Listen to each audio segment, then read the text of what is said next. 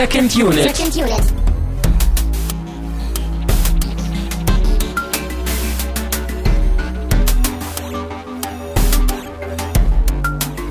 Herzlich willkommen zu einer neuen Ausgabe von Second Unit in den, wie ist es genannt, Lieblingsfilmwochen oder Lieblings...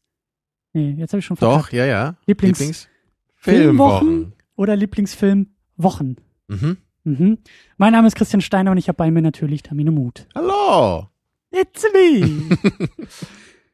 ja, wir sind immer noch dabei, Geburtstage zu feiern und uns zu feiern und das heißt immer im Oktober gibt's halt Wir Lieblingsfilme auf dem feiern Tisch. uns, ja. Ja, wenn sonst keiner tut, müssen wir das ja selber machen. Klar. Und äh, diesmal bin ich an der Reihe. Du warst letzte Woche mit Inglourious Bastards äh, dran. Ja, und wir haben alle Rekorde gesprengt an Laufzeiten hier und da wollte ich auch noch mal kurz sagen, danke an das positive Feedback in den Kommentaren. auch von mir, Ja, ja. Viele Leute haben sich gefreut über die Länge der Episode, was gut war, weil wir hatten ein bisschen Angst, natürlich, weil wir ja echt schon fast bei drei Stunden waren. Das ist jetzt nicht die Regel. Heute ist es ja auch nur ein Lieblingsfilm von dir, Christian, das kriegen wir bestimmt in einer Stunde hin. Ja. Ähm. Mhm.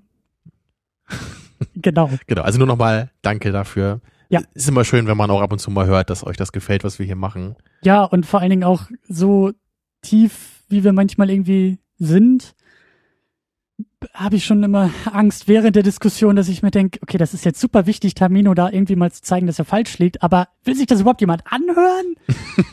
Anscheinend schon. Deswegen ist es immer sehr, sehr schön, ähm, ja, auch in den Kommentaren Feedback zu bekommen und nicht nur irgendwie über Flatter zum Beispiel.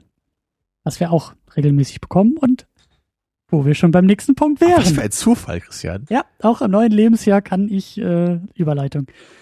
Und zwar sagen wir vielen Dank an Jacker, der hat uns bespendet zu Oldboy, Wish I Was Here, worüber wir heute wahrscheinlich auch noch ein bisschen reden werden, zu Social Network und der besagten äh, Folge zu Inglourious Bastards.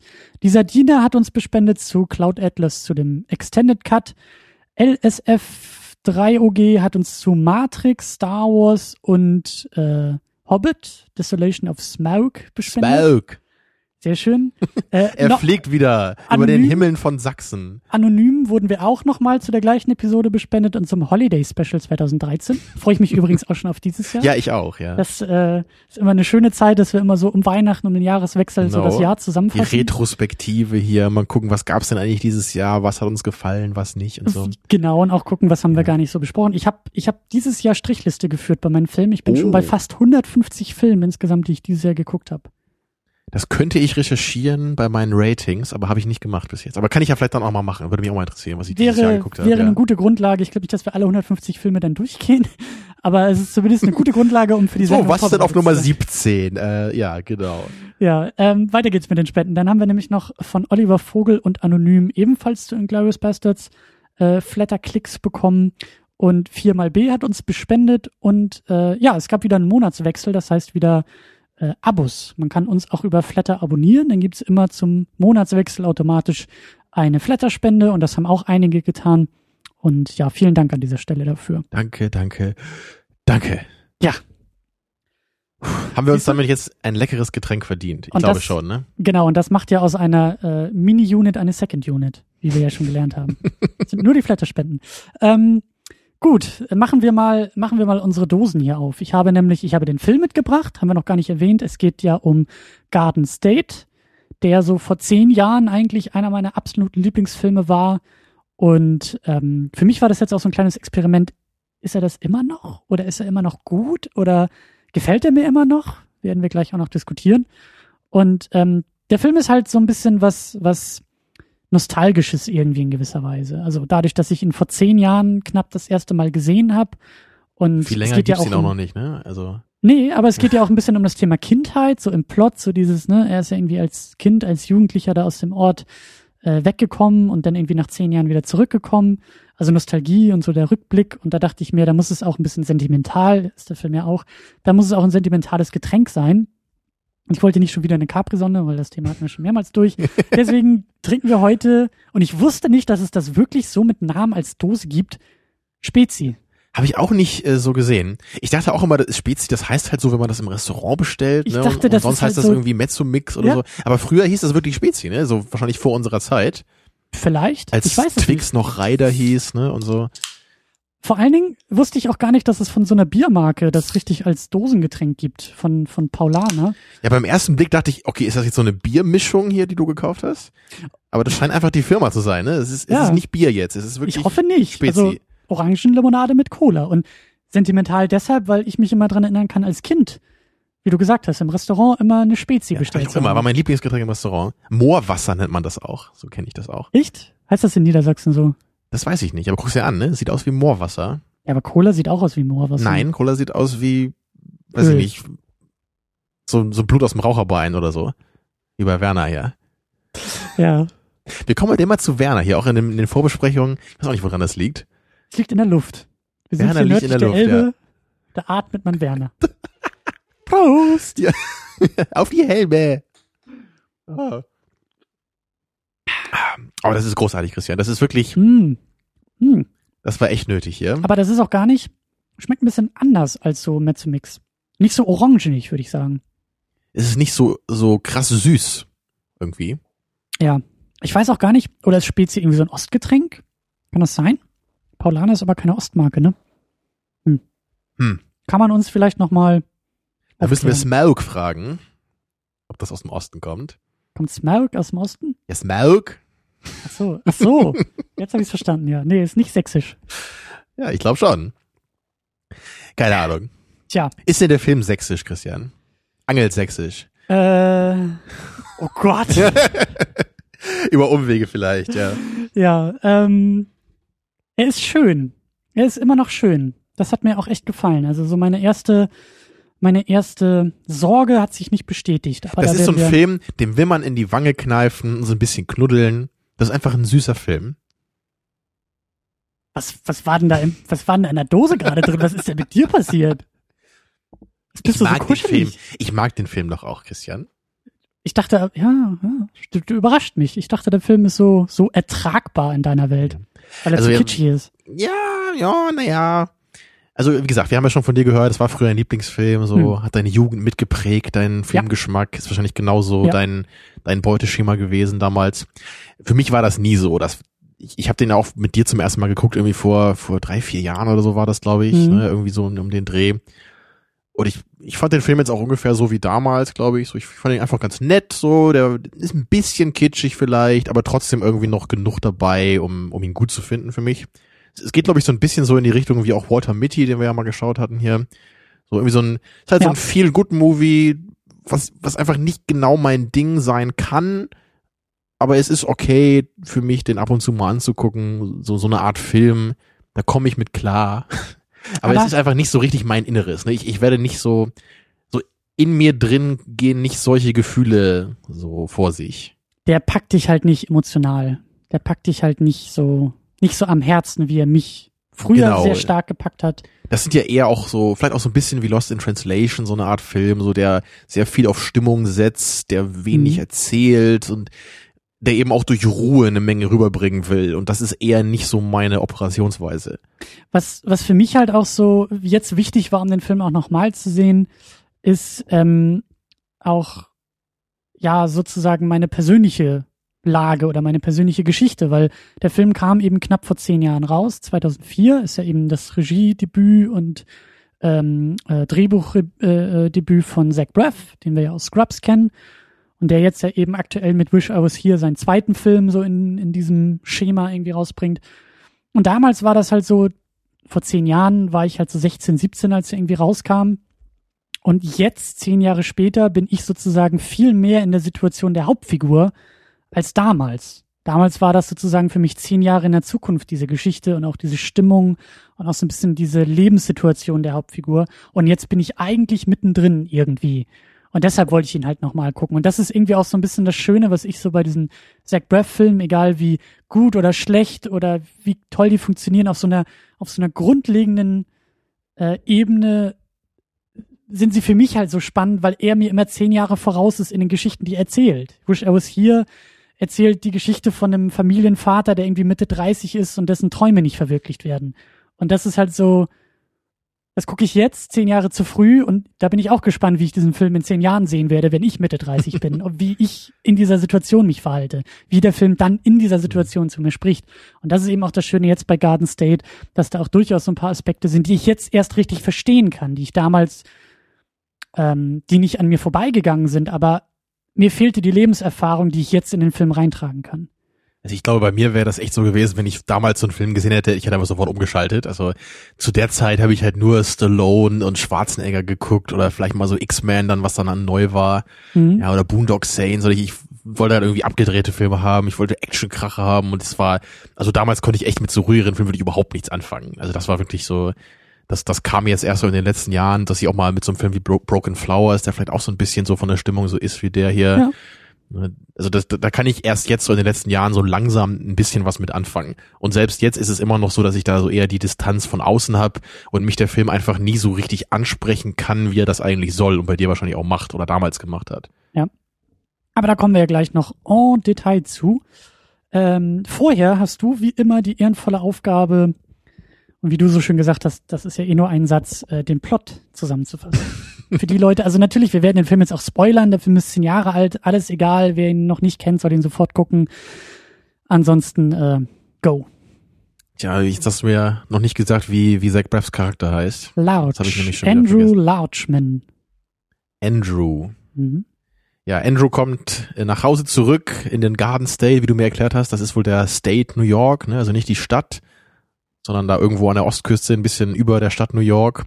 Und er war früher, also die letzten neun, zehn Jahre oder so, ne, war er in, ja. in LA, hat da äh, einen retarded äh, Quarterback gespielt als Schauspieler anscheinend in so einer Fernsehserie oder so, ne? Mhm. Irgendwie sowas. Also auch schon wieder so dieses Schauspielthema, was Zach Braff anscheinend sehr, sehr wichtig ist. Genau, ja, er, er fährt weg von zu Hause, so, macht halt so seine kleine Schauspielkarriere im Westen der USA, kommt dann aber eben wieder zurück, weil seine Mutter gestorben ist. Und die war im Rollstuhl und man erfährt später eben auch, dass er dafür mitverantwortlich ist in gewisser Weise, weil er als Kind eben sie geschubst hat, sie dann unglücklich gefallen ist und dann im Rollstuhl war danach.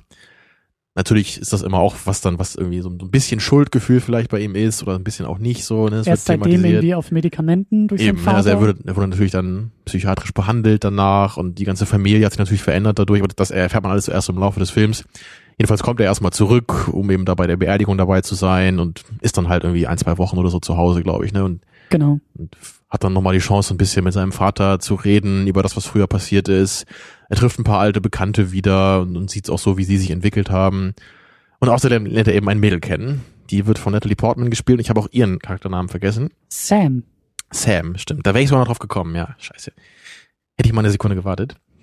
Und äh, genau, er trifft sie und sie ist ganz anders als er, weil er eben so ein bisschen introvertiert ist, so depressiv, könnte man vielleicht auch sagen, zumindest melancholisch.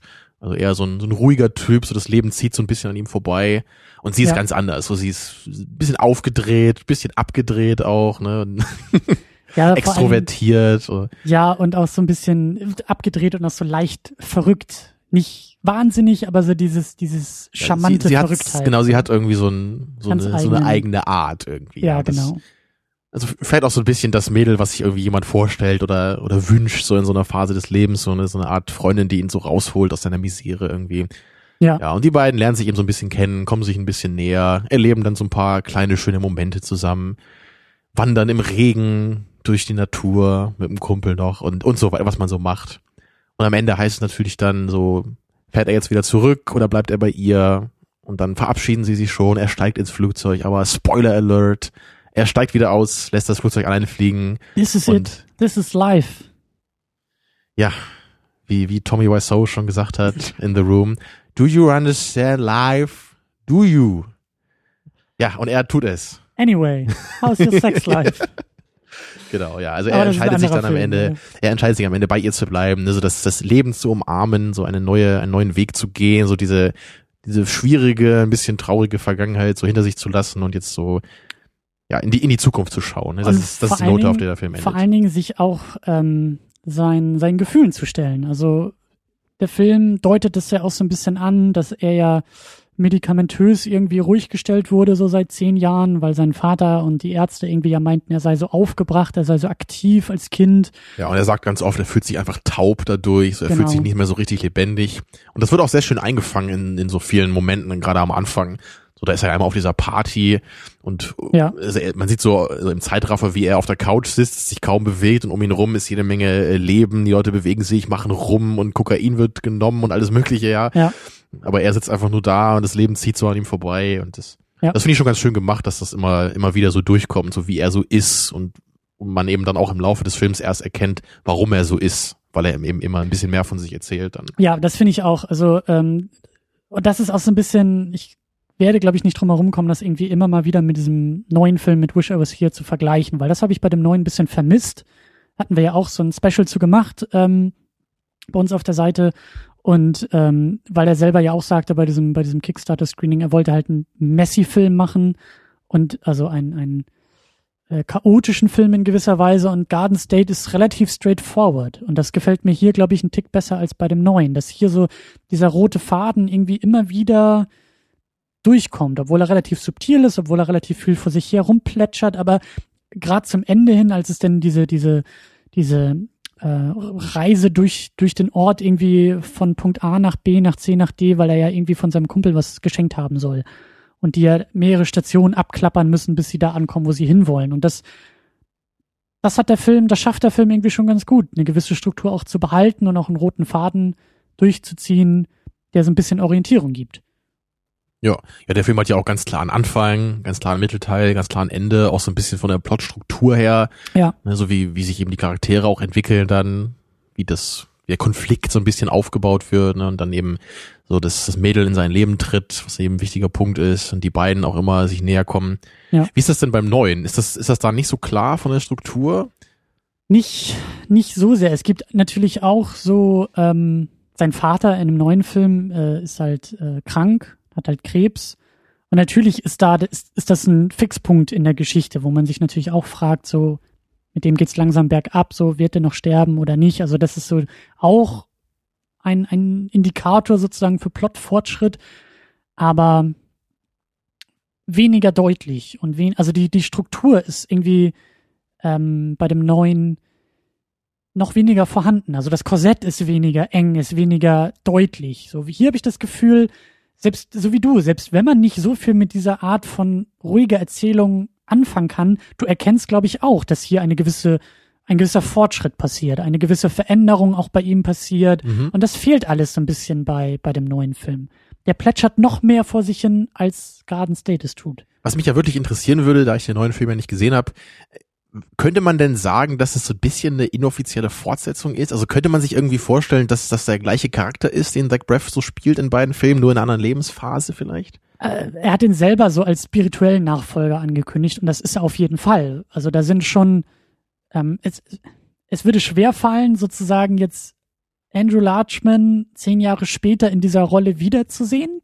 So auf eine gewisse Art und Weise schon, aber dabei geht es denn eher um Stimmung und eher diese, diese, diese ähm, Prototypen. Also Andrew Larchman und, und äh, ich weiß gar nicht, wie er im neuen Film heißt, aber die beiden würden sich, glaube ich, sehr, sehr gut verstehen. Wenn die beiden Hauptfiguren, beide gespielt von Zach Braff sozusagen, äh, sich irgendwie bei einem Casting in L.A. Äh, treffen würden, die hätten sich, glaube ich, eine Menge zu erzählen, weil die beiden Typen, glaube ich, miteinander klarkommen würden, weil die auf einer ähnlichen Wellenlänge schwingen. Aber es würde schwer fallen, jetzt ähm, den einen aus dem anderen direkt herauszulesen. Also wäre es vielleicht eher so, dass man sich dann vorstellen könnte, dass, dass hier der Andrew vielleicht in zehn Jahren so ein ähnliches Leben oder so ein, so ein ähnliches Umfeld irgendwie auch hätte, wie Ja. eben der Charakter im neuen Film. ich glaube schon. Ich glaube schon. Genau, aber nicht eben genau das gleiche. Also nicht, dass man versucht, beide Filme irgendwie zusammen zu puzzeln, so. Hat er ja selber auch gesagt, deswegen ist es ja nicht Garden State 2. Aber es, es stimmt schon. Und, und Aber was ja ursprünglich, glaube ich, mal sogar gedacht war, oder? War das Nee. nicht so, dass er das Nee, irgendwie nee. vorhatte? er hatte das halt eben äh, extra so nicht vor, um halt eben nicht. Äh, äh, Nee, stimmt, das hattest du bei der Episode gesagt, dass er es eben, dass er nicht versucht, damit auch irgendwie den Film noch äh, populärer zu machen. Genau, einfach den er wollte ihn Titel auch irgendwie nicht so zu benutzen oder so. genau. Genau. deswegen habe ich das noch im Ohr. Genau, dann, ähm, wir haben ja schon ein paar Leute vom Cast irgendwie erzählt. Natürlich, wie gesagt, Zach Braff, ganz wichtig, aber wir haben eben auch Natalie Portman, auch sehr wichtig, aber wir haben Ian Holm als sein Vater, Gideon Larchman, Ja, Ja. Bilbo. ein paar Momente hat, gar nicht so viele. Ja, aber fand ich, fand ich gut, fand ich gut in der Rolle. Hätte ich mir auf jeden Fall gewünscht, dass da vielleicht noch ein bisschen mehr gemacht würde. So, also so mit der Dynamik zwischen den beiden. Ja. Das war ja wirklich hier eher nur so ganz kurz am Anfang des Films und dann ein bisschen mehr am Ende nochmal. war jetzt einfach auch nicht so der Fokus, klar. Mhm. Aber ich, ich persönlich hätte mir irgendwie da mehr gewünscht, so vielleicht deren Verhältnis, so dass das ein bisschen mehr noch in den Vordergrund rückt oder dass man vielleicht auch ein bisschen mehr noch versteht, so was die früher so ein vielleicht für ein Leben hatten zusammen da und dann mit dem Schicksal der Mutter eben durch diese Rollstuhlgeschichte, diesen Unfall, so wie das vielleicht auch deren Beziehung verändert hat oder so, das ich, ich glaube, da gäbe es eine Menge Potenzial für interessante Charakterdynamiken so in dem Punkt. Ja. So, aber das wäre dann natürlich wieder, das ist so die übliche Kritik, so es wäre ein längerer Film gewesen, es wäre ein anderer Film gewesen. Es, es wäre, glaube ich, nur eher meine Art Film gewesen. Das es wäre, ich suche einfach sowas oder ich vermisse das dann, weil das einfach mich mehr zufriedengestellt hätte, wenn da eben so charakterlich mehr Inhalt gewesen wäre. Das ist in meinen Augen aber auch so ein bisschen das Schöne bei diesem Film und das funktioniert hier auch ganz gut, ähm, dass viel über die Stimmung erstmal transportiert wird und dann, wie du selber ja auch gesagt hast, im Laufe der Erzählung wir immer mehr Hintergrundwissen für diese Stimmung bekommen. Also so ging es mir auch damals irgendwie beim bei der ersten Sichtung und das ist mir jetzt auch nochmal wieder aufgefallen.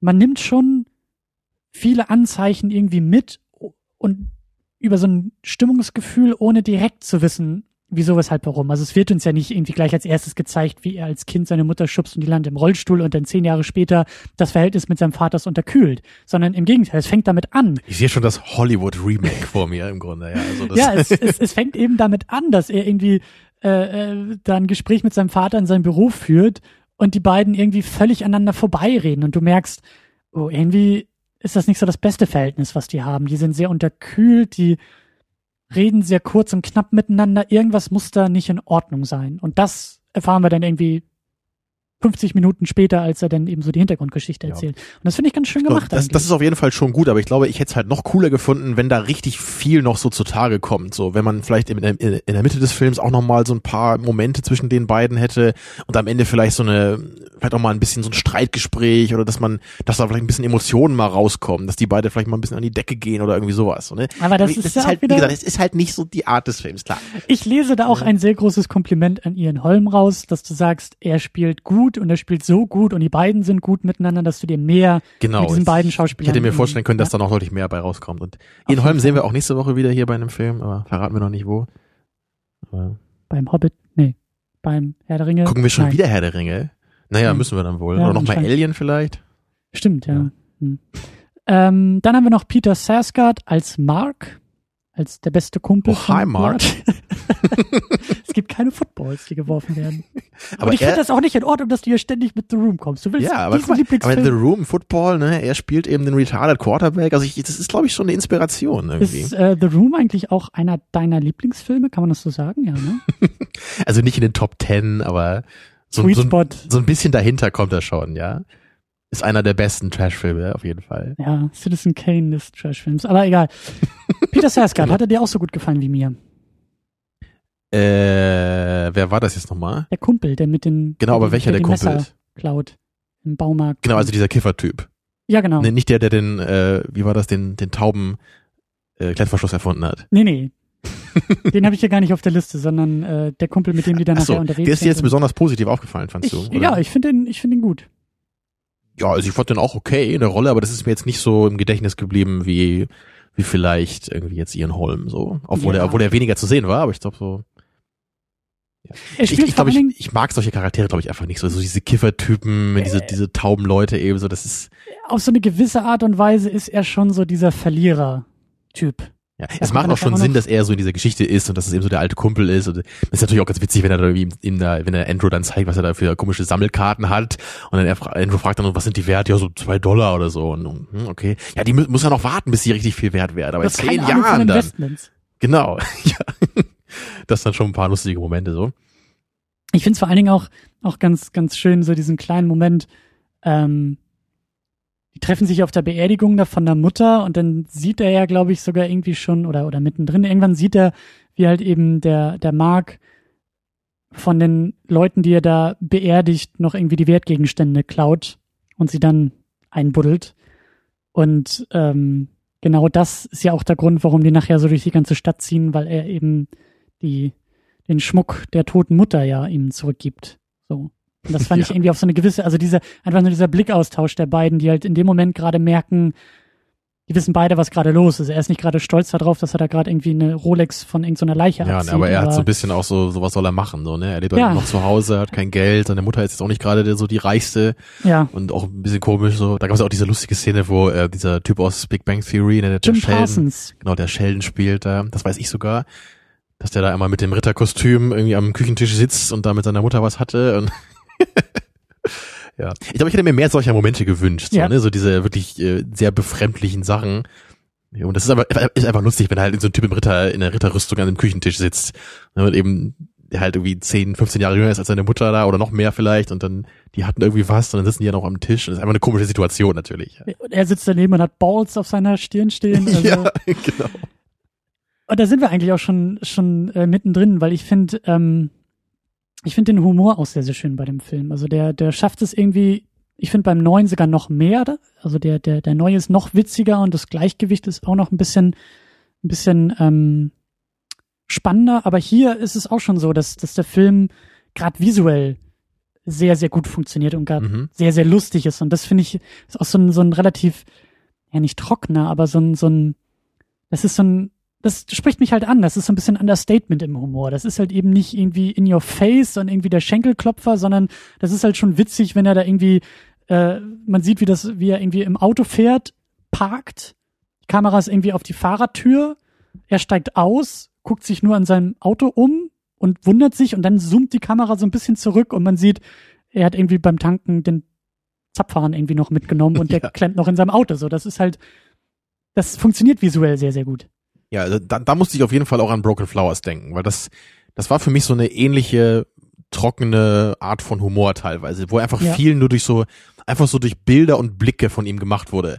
Einfach so dieser etwas verwirrte, etwas, auch, auch wieder diese, dieser dumpfe Blick, den er eben hat, weil er weil er auch sagt, er musste immer diese Medikamente nehmen, er fühlt sich irgendwie taub und dumpf. Und wie er eben dann auch mit sowas umgeht und auf solche komischen Sachen reagiert, um das, was gerade um ihn herum passiert. Und genau das hatte eben Bill Murray in Broken, Broken Flowers dann auch teilweise, wenn er da eben seine Ja, alten Freundinnen stimmt. besucht und dann so echt so sieht, okay, wo bin ich hier reingeraten, so, ne? Ich muss Diese irgendwie trockene jetzt, Reaktion der richtig, ne? Er, er macht nicht so, oh mein Gott, ich muss weg, sondern einfach Mhm. nur so, okay, äh, ich setze mich jetzt hier mal an den Tisch, so, ne? Oder ja auch diese, diese wunderschöne Szene, wie er da in einem Hemd äh, in einem neuen Badezimmer steht und äh, so Camouflage-mäßig in die, in die ganze Szenerie irgendwie verschwindet. So, das ist auch ein schönes, schönes Bild einfach und funktioniert dann Ja. eben auch wieder über den Schnitt, so der Gag und, Ja, und ja gerade das war sowas, wo ich auch an Edgar Wright eben denken musste. Ne, Scott Pilgrim finden wir auch beide ziemlich lustig, so der, der ist halt noch anders als der Film natürlich, der ist ein Klar. abgedrehter, aber so bei, auch so bei Hot Fuzz oder Shaun of the Dead, so das sind so Filme, die, ich bin da nie so der große Fan oder der riesige Fan wie viele andere, aber ich finde die auf jeden Fall sehr amüsant, weil die eben so eine andere Form von Comedy haben, was man heutzutage relativ selten, glaube ich, sieht. Das ist einfach, das ist nicht nur so eine Comedy, die nur auf so diese Jokes geschrieben ist, so, wo man einfach irgendein so Plot-Vehikel hat, um halt so ein paar lustige Situationen zu kreieren, sondern da gibt's einfach jede Menge schöne Schnitte auch drin und eben auch genau solche Bilder dann. So, wo er eben hier mit diesem Hemd, was genauso aussieht wie die Tapete hinter ihm, dann steht er da einmal nur so kurz. Aber das ist für mich so dieser Stil, den Edgar Wright eben auch macht, nur in nicht ganz so abgedreht. Aber das, das finde ich cool, so, so dieses visuelle Ding, das ist eben auch schwieriger, da so Momente zu kreieren, die einem auch im Kopf bleiben, so und die eben trotzdem, die eben passen zu dem Charakter, aber gleichzeitig auch witzig sind. Ja. Und das finde ich immer schön, wenn man das so sieht. Oder, oder als sie da irgendwie bei der Mutter von Sam im Wohnzimmer sitzen und dann irgendwie ein Video gucken und dann klatschen sie und das Licht geht aus. Genau, und so dann klatscht der Bruder ja nochmal, damit das Licht wieder angeht. Das ist auch so, das funktioniert in den Momenten irgendwie schon, schon ganz Ja, schön. ich meine, bei, bei Edgar Wright, da gibt's das halt teilweise dann noch deutlich cleverer und deutlich aufwendiger. Also was halt richtig cool ist bei Shaun of Ja. the Dead, ist halt so, da, da guckt halt Simon Peck irgendwie mal so Fernsehen und er, er schaltet halt so wild durch so Programme und da werden halt immer irgendwie so, man hört immer nur so ein paar Fetzen von dem, was da gesagt wird. Aber es wird halt irgendwie so ein Satz zusammengebaut dadurch, wo halt der halt irgendwie sagt, so irgendwie- werden Leute gefressen oder so. Weil er guckt halt irgendwie so einen Tierfilm oder irgendwas anderes und so kommen halt diese ganzen Satzbausteine dann zusammen. Ja. Und sowas ist einfach richtig cool, weil das merkt man halt gar nicht, wenn man nicht genau hinguckt dann auch.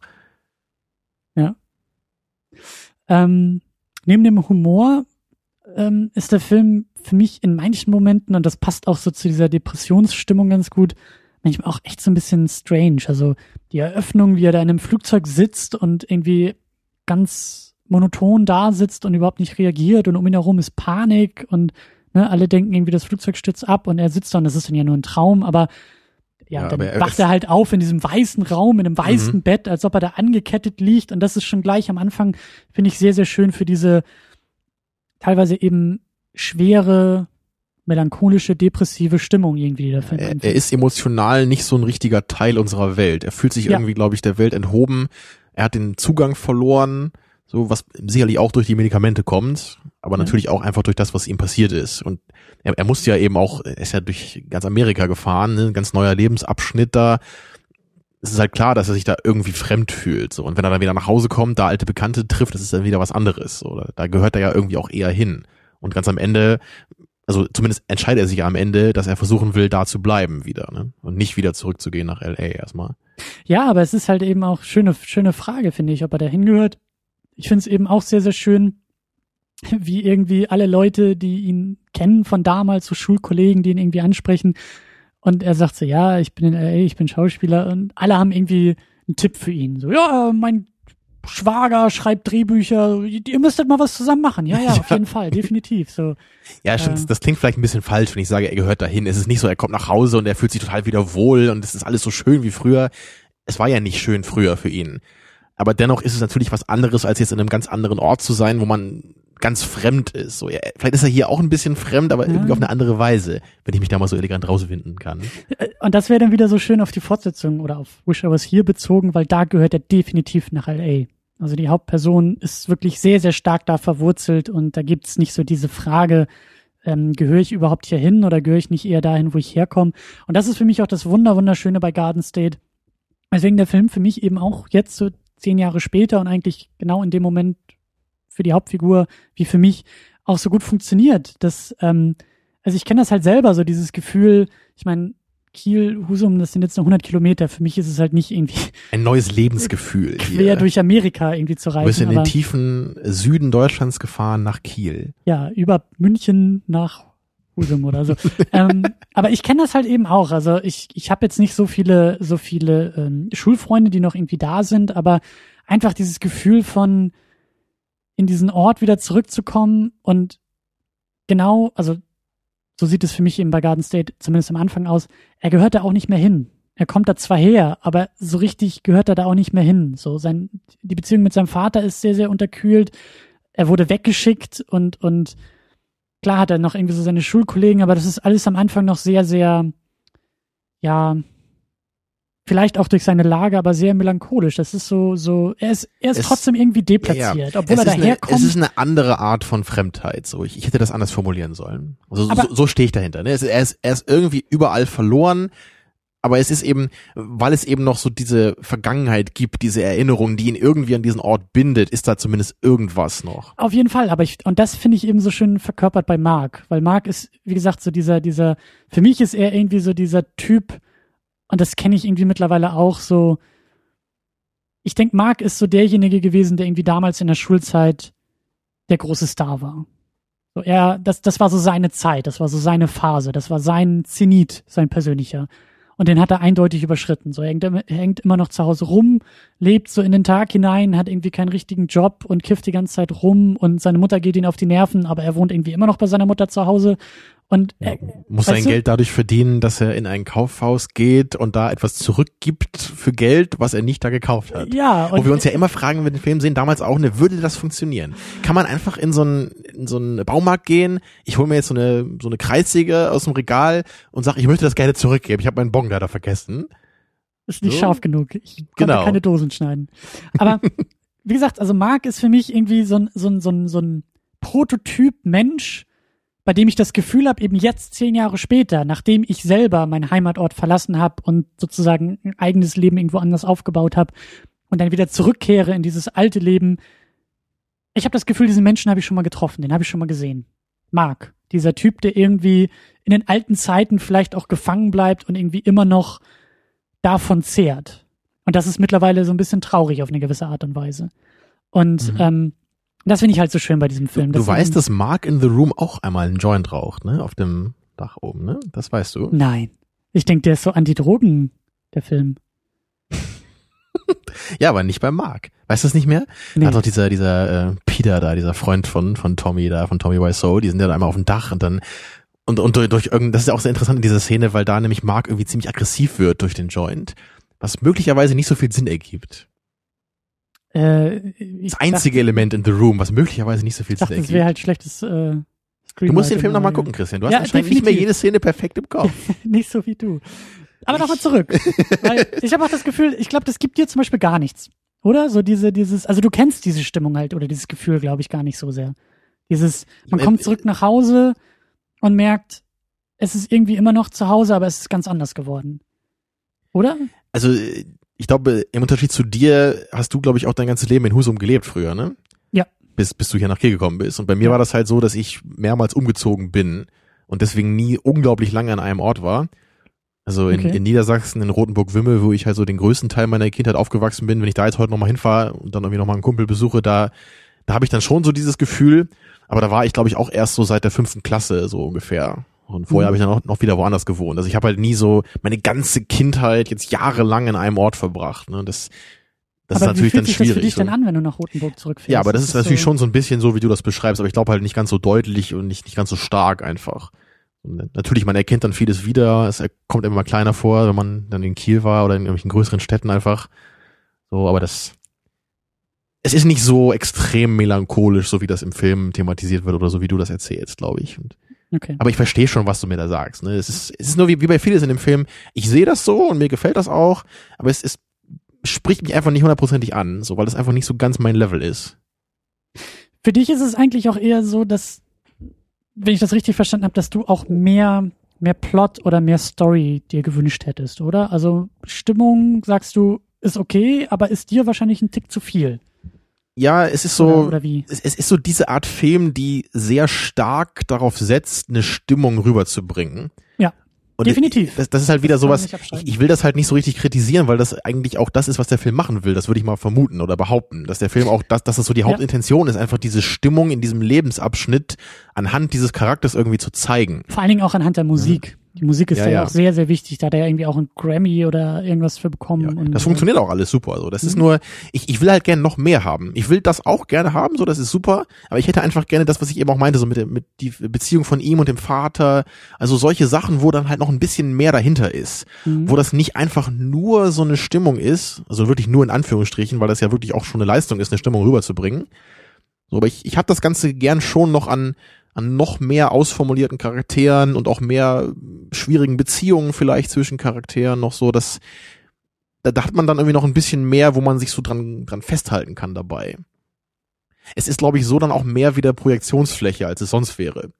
Oder, oder eine, eine andere Form. Oder, oder genau, so ist es sehr stark Projektionsfläche. Mhm. Wenn man dann wieder mehr Inhalt hat, kann es auch Projektionsfläche sein, aber du hast trotzdem dann die konkreten Charaktere noch mehr du hast noch mehr die konkrete Geschichte dieser Leute wirklich. Und das ist, das ist es hier für mich eher weniger, finde ich. Willst du vielleicht auch mehr Reibungsfläche als Projektionsfläche haben? Ich persönlich auf jeden Fall, ja. Ich mag einfach gerne wirklich so, auch wirklich gut ausformulierte Charaktere sehen. So, das, das können auch ruhig welche sein, die sich sehr stark von mir unterscheiden. So, ich, ich bin halt der Meinung persönlich, dass man auch trotzdem dann immer noch eine Projektionsfläche haben kann. Auch wenn, wenn die Charaktere nicht nur leer sind, sondern da können wir auch nächste Woche bis sehr gut drüber reden bei dem Film dann. Das ist nämlich da auch eine interessante Frage. Aber ich frage doch nicht, welcher Film. Tja, aber, aber wie gesagt, das ist wirklich kein, keine wirkliche Kritik am Film. Das ist nur das, warum mir halt auch Lost in Translation halt niemals wirklich gefallen wird. Weil, weil der für mich das halt noch krasser macht. So. Mhm. Also das mhm. ist, da gibt's wirklich ganz viele Momente nur, das, da, da gibt's halt auch nicht mal einen roten Faden wie hier, finde ich. Das ist wirklich so eine, so eine Art Collage von Momentaufnahmen, die schon irgendwie eine Wirkung haben, so und auch gewisse audiovisuelle Qualitäten, das würde ich schon sagen. Scarlett Johansson ist dabei, ja, ist auch ein Pluspunkt, super. Ne, Bill Murray natürlich auch. Aber es ist, es, es fehlt für mich irgendwie was. Es ist für mich nur so die eine Seite der Medaille. So für einen großartigen Film will ich das auf jeden Fall haben, aber es muss noch mehr dazukommen für mich. Ja. Obwohl ich aber auch sagen würde, so für so einen Indie-Film ist das sicherlich auch eine, eine gute, also es ist eine, eine gute Materie, glaube ich, um einen Indie-Film zu machen.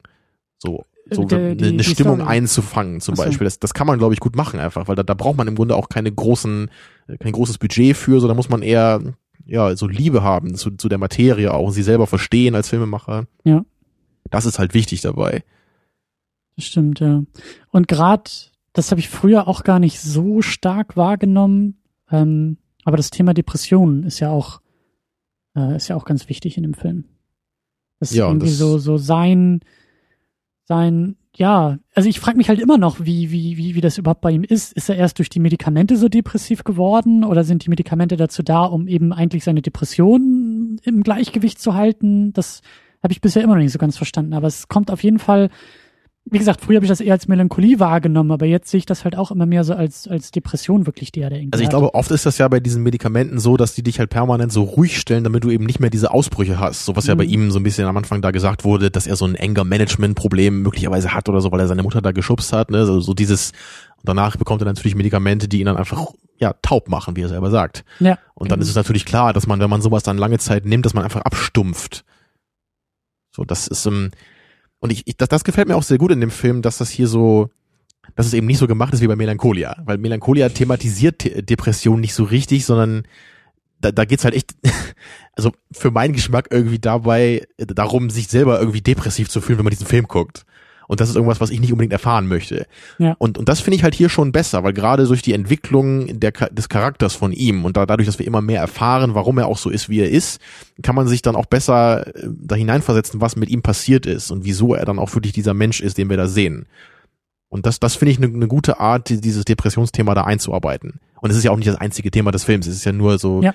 es gehört eben dazu, weil es eben ein Teil seiner Persönlichkeit ist. Und das finde ich eben auch so schön, dass der Film das auch eher so andeutet und eben auch, ähm, ist schon da, aber es ist halt eben, wie gesagt, schön auch eingearbeitet, auch über die Mutter, die ja überhaupt nicht vorkommt, die ja komplett ähm, abwesend ist, sozusagen, als, als handelnde Figur. Aber da gibt's ja auch so Andeutungen, wenn das, das, ähm, ich weiß gar nicht, ob das so richtig, ob das so richtig ausgesprochen wird, aber für mich war irgendwie auch immer die Andeutung da, ob sie sich vielleicht auch selber umgebracht hat. Ich glaube, das sagt er irgendwie im Gespräch mit seinem Vater. So dieses, Ja, ich hatte da auch so, dass das, das also er, er spricht es nicht so richtig an, ne? aber so, dass, das, ich habe das Gefühl, Vater dass sagt, das irgendwie, er wollte, der Vater wollte ja immer nur, dass sie alle glücklich sind, so wie früher. Und Large sagt ja zu ihm so, wann war das? Wann waren wir jemals so glücklich, wie du uns immer haben wolltest? Und das war für Mhm. mich irgendwie auch so dieses, vielleicht habe ich das daraus gezogen, dass vielleicht auch die Mutter, die ja eben im Rollstuhl saß und in der Badewanne ertrunken ist, vielleicht sich auch selber das Leben genommen hat. ja, dass sie möglicherweise sich selber als irgendwie Fremdkörper oder Problem in dieser ganzen Familie empfunden hat und damit nicht mehr und selber klargekommen ist. depressiv war. Ich glaube, das sagte er vorher auch, dass er sie deshalb, glaube ich, irgendwie geschubst hat als Kind, dass, dass er irgendwie Genau, das, das das, Gefühl das war hatte, ja schon vorher da, ne? Genau, dass, dass sie irgendwie durch ihre Depression, dass er, er wollte sie ja irgendwie. Er wollte sie machen sehen. beeindrucken, so stolz Genau. machen und so, das, das kam halt nie an, so und das, deswegen war er so frustriert, ne? Deswegen ist das so aus ihm rausgebrochen damals. Genau das. Und, und das finde ich halt, also ich, das alles finde ich total schön gemacht. Das ist so, so, so subtil und, und, und das schimmert da so durch, aber das kannst du auch komplett ausblenden und dich einfach nur in dieser Stimmung irgendwie ergötzen. Und trotzdem ist da noch so ein bisschen, bisschen, ähm, auch so im Drehbuch, da sind so diese, diese schönen Punkte irgendwie drin, die, die man rausziehen kann, mit denen man mehr machen kann, mit denen man den Film noch irgendwie interpretieren kann, aber eben auch nicht muss. So. Generell würde ich schon sagen, dass es hauptsächlich ein Film ist, so über diese, diese Lebensfindung, so diese, Coming was of vielleicht Age. ja bei vielen, eben genau, das ist das klassische Coming-of-Age-Thema. So eben man, Ja. man bekommt in einen neuen Lebensabschnitt rein und man muss eben entscheiden, so welchen Weg will ich jetzt gehen in Zukunft. Und das, das wird hier eben noch ein bisschen dramatisiert, eben durch diese äh, schlimme Vergangenheit, die er hatte und Ja. dann eben diesen einen tragischen Vorfall des möglichen Selbstmords oder zumindest des Todes der Mutter. Ja. Was eben dann ganz deutlich zeigt, so jetzt, jetzt ist es irgendwie Zeit, so dein Leben nochmal zu überdenken, irgendwie damit umzugehen. Und er ist ja einmal auch am Anfang bei diesem Psychiater da, wo er dann auch so fragt, Mensch, ich kriege hier so Kopfschmerzen, können Sie mir irgendwas geben oder so, aber der Psychiater sagt ihm so, dass das wird das Problem nicht lösen. So, das ist, du musst darüber nachdenken, du musst das irgendwie, du musst es wirklich lösen und nicht nur betäuben. Mhm. So, weil das ist keine nachhaltige Lösung dabei. Ja. Was ich noch fragen wollte, ist, was ich glaube ich schon öfter mal gehört habe über den Film, ist, dass manche Leute Natalie Portmans Charakter ein bisschen kritisieren. So, so ihre Art, glaube Mhm. ich, daher kommt das einfach, weil sie vielleicht ein bisschen anstrengend ist manchmal. So, also ich, ich würde nicht so weit gehen und sie anstrengend nennen, aber sie ist ja schon so ein deutlicher Kontrast zu allen anderen Charakteren im Film. So, keiner ist so, so hibbelig, so abgedreht, so abgespaced. Ja, und auch ihre Familie, das war ja dann auch so dieser Moment, wo, wo die Mutter irgendwie äh, ihr zum Abschied eine Umarmung gibt und ihm auch eine. So, Ja, und auch ein bisschen länger, als man das irgendwie erwarten würde normalerweise. Ja, weil er Also- sagt doch selber auch so, I could, I could use a hug oder irgendwie sowas meint er doch zu ihr. Und Ja, dann ja. umarmen die sich halt wirklich sehr innig und das ist ja auch dann wieder, weißt du, die ganze Familie ist so lebendig, lebensfroh und Genau, also ganz anders natürlich als sein kaltes Haus, wo Genau. nur sein Vater abends im Bett alleine liegt. Genau. So, das ist was ganz Ähm, anderes. ich weiß nicht, also sie war auch so einer der Punkte, der mir ein bisschen jetzt bei der wiederholten Sichtung so ein bisschen, ähm, ja nicht Sorgen, aber genau das habe ich mich halt auch gefragt. Das habe ich auch mitgekriegt, dass auch manche Sachen im Film so latent ähm, pretentious irgendwie sind.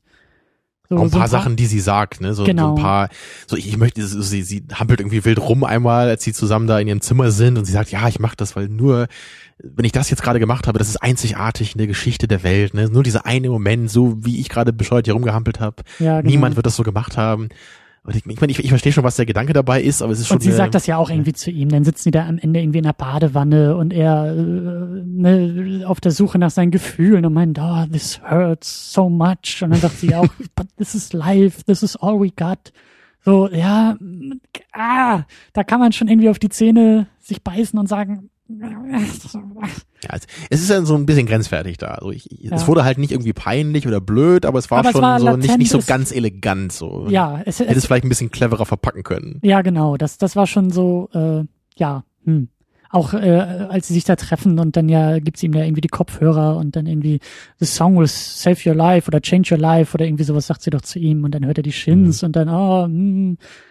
weißt du, so, das waren die Momente, bei denen ich mir dachte, ja gut, die haben bestimmt vor zehn Jahren bei mir besser funktioniert als jetzt. Jetzt gucke ich eher da drauf und sag, ah, aber es ging trotzdem. Und auch ihr Charakter, so deine Frage, ähm, hatte irgendwie trotzdem auch die Gefahr für mich, den Film zu kippen, aber hat es irgendwie zum Glück auch nie gemacht. Und ja, es ist schon auch sehr, sehr deutlich so diese, oder für mich jetzt deutlich so diese, diese Mail- Fantasy in gewisser Weise und da merkt man auch, dass er irgendwie selber das Drehbuch geschrieben hat, als er wahrscheinlich selber so alt war oder noch früher. So dieses, ja, da kommt dann irgendwie so dieses eine Mädchen in dein Leben und weißt du, so wie wir über die Frauen, in Anführungszeichen Frauenliebesfilme ja immer herziehen, wo es andersrum ist, ne, so die Frau mhm. hier, äh, The Notebook, sie ja. wird irgendwie erobert und Charming Guy kommt in ihr Leben und die heiraten und alles wird gut.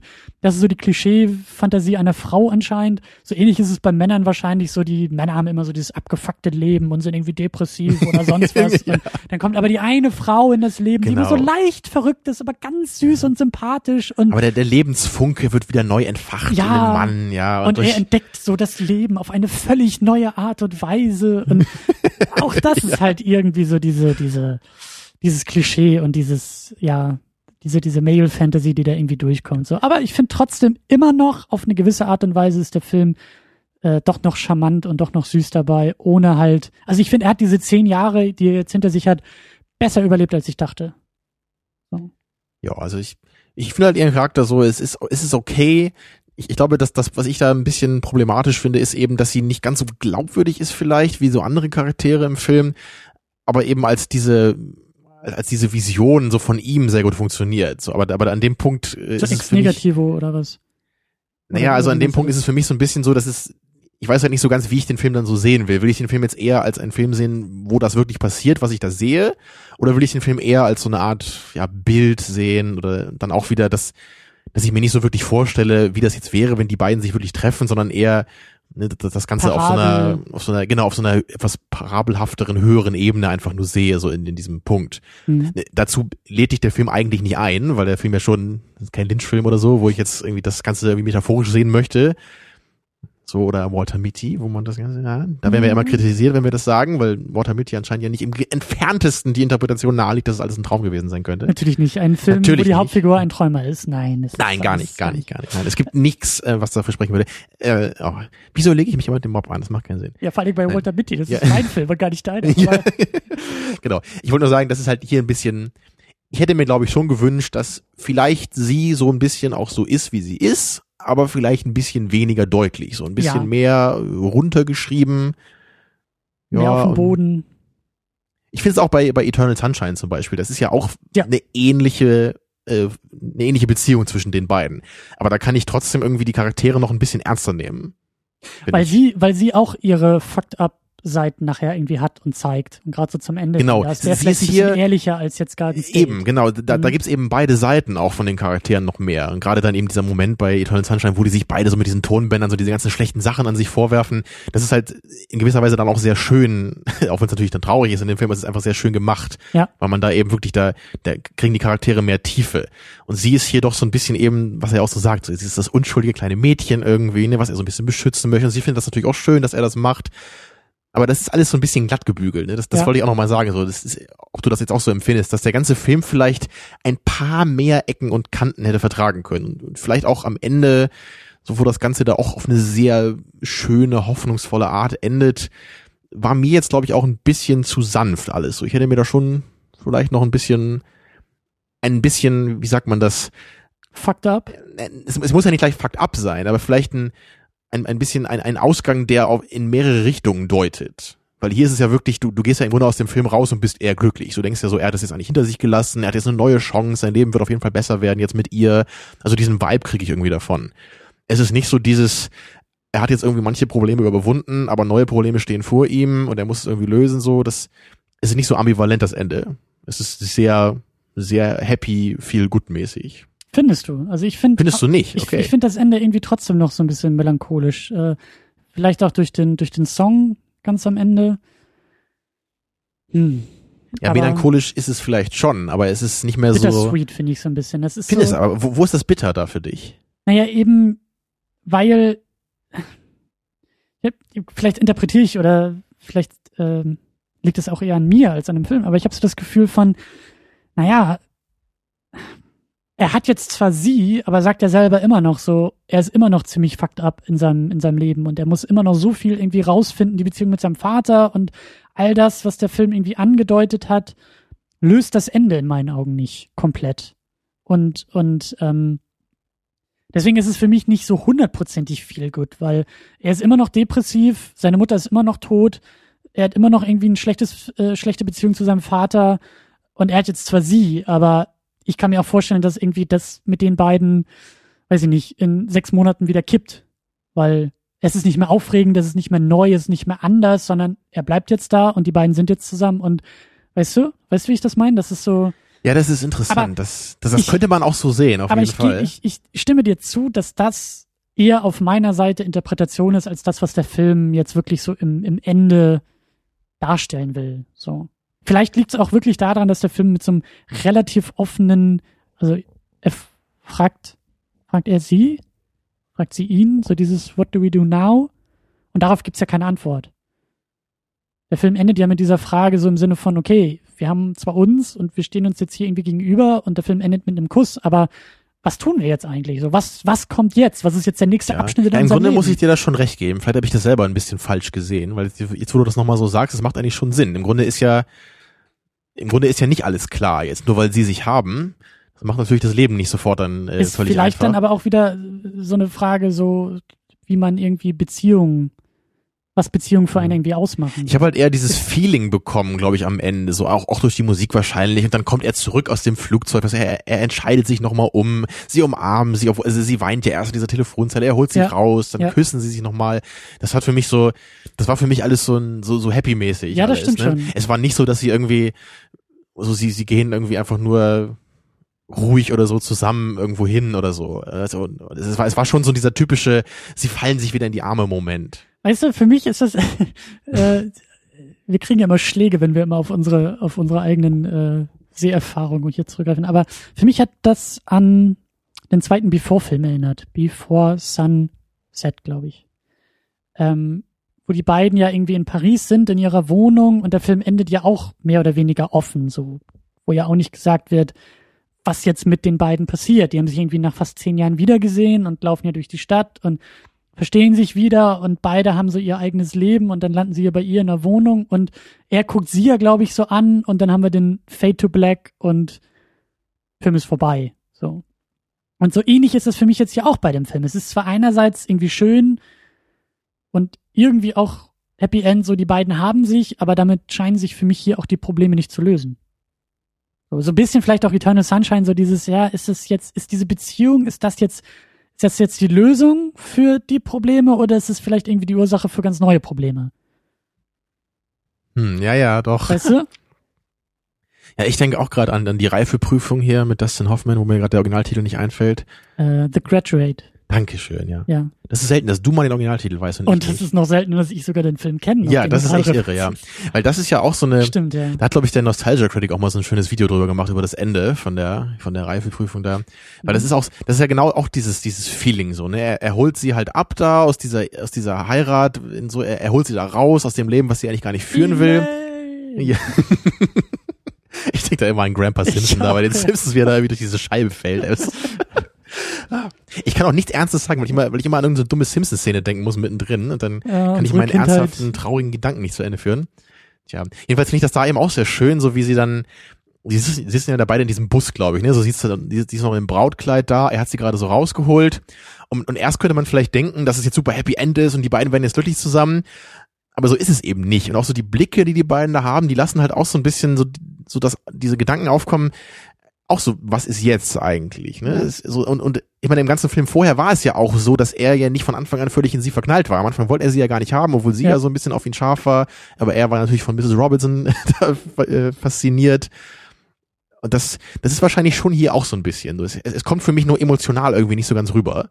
Obwohl, obwohl du schon richtig sagst, so wenn man, wenn man das eigentlich, wenn man so die, die Perspektive der beiden jetzt mal wirklich so sich klar macht, dann ist es schon ein ambivalentes Ende im Grunde. So, aber trotzdem Wenn man ein ist, bisschen weiter drüber nachdenkt, Genau. das, was der Film aber das Gefühl der Hoffnung ist, glaube ich, trotzdem sehr stark hier am Ende. Was mir da bei, bei The Graduate da vielleicht nicht ganz so stark da rüberkommt. Übrigens auch schon wieder ein Foreshadowing auf das, was uns in zwei Wochen erwartet.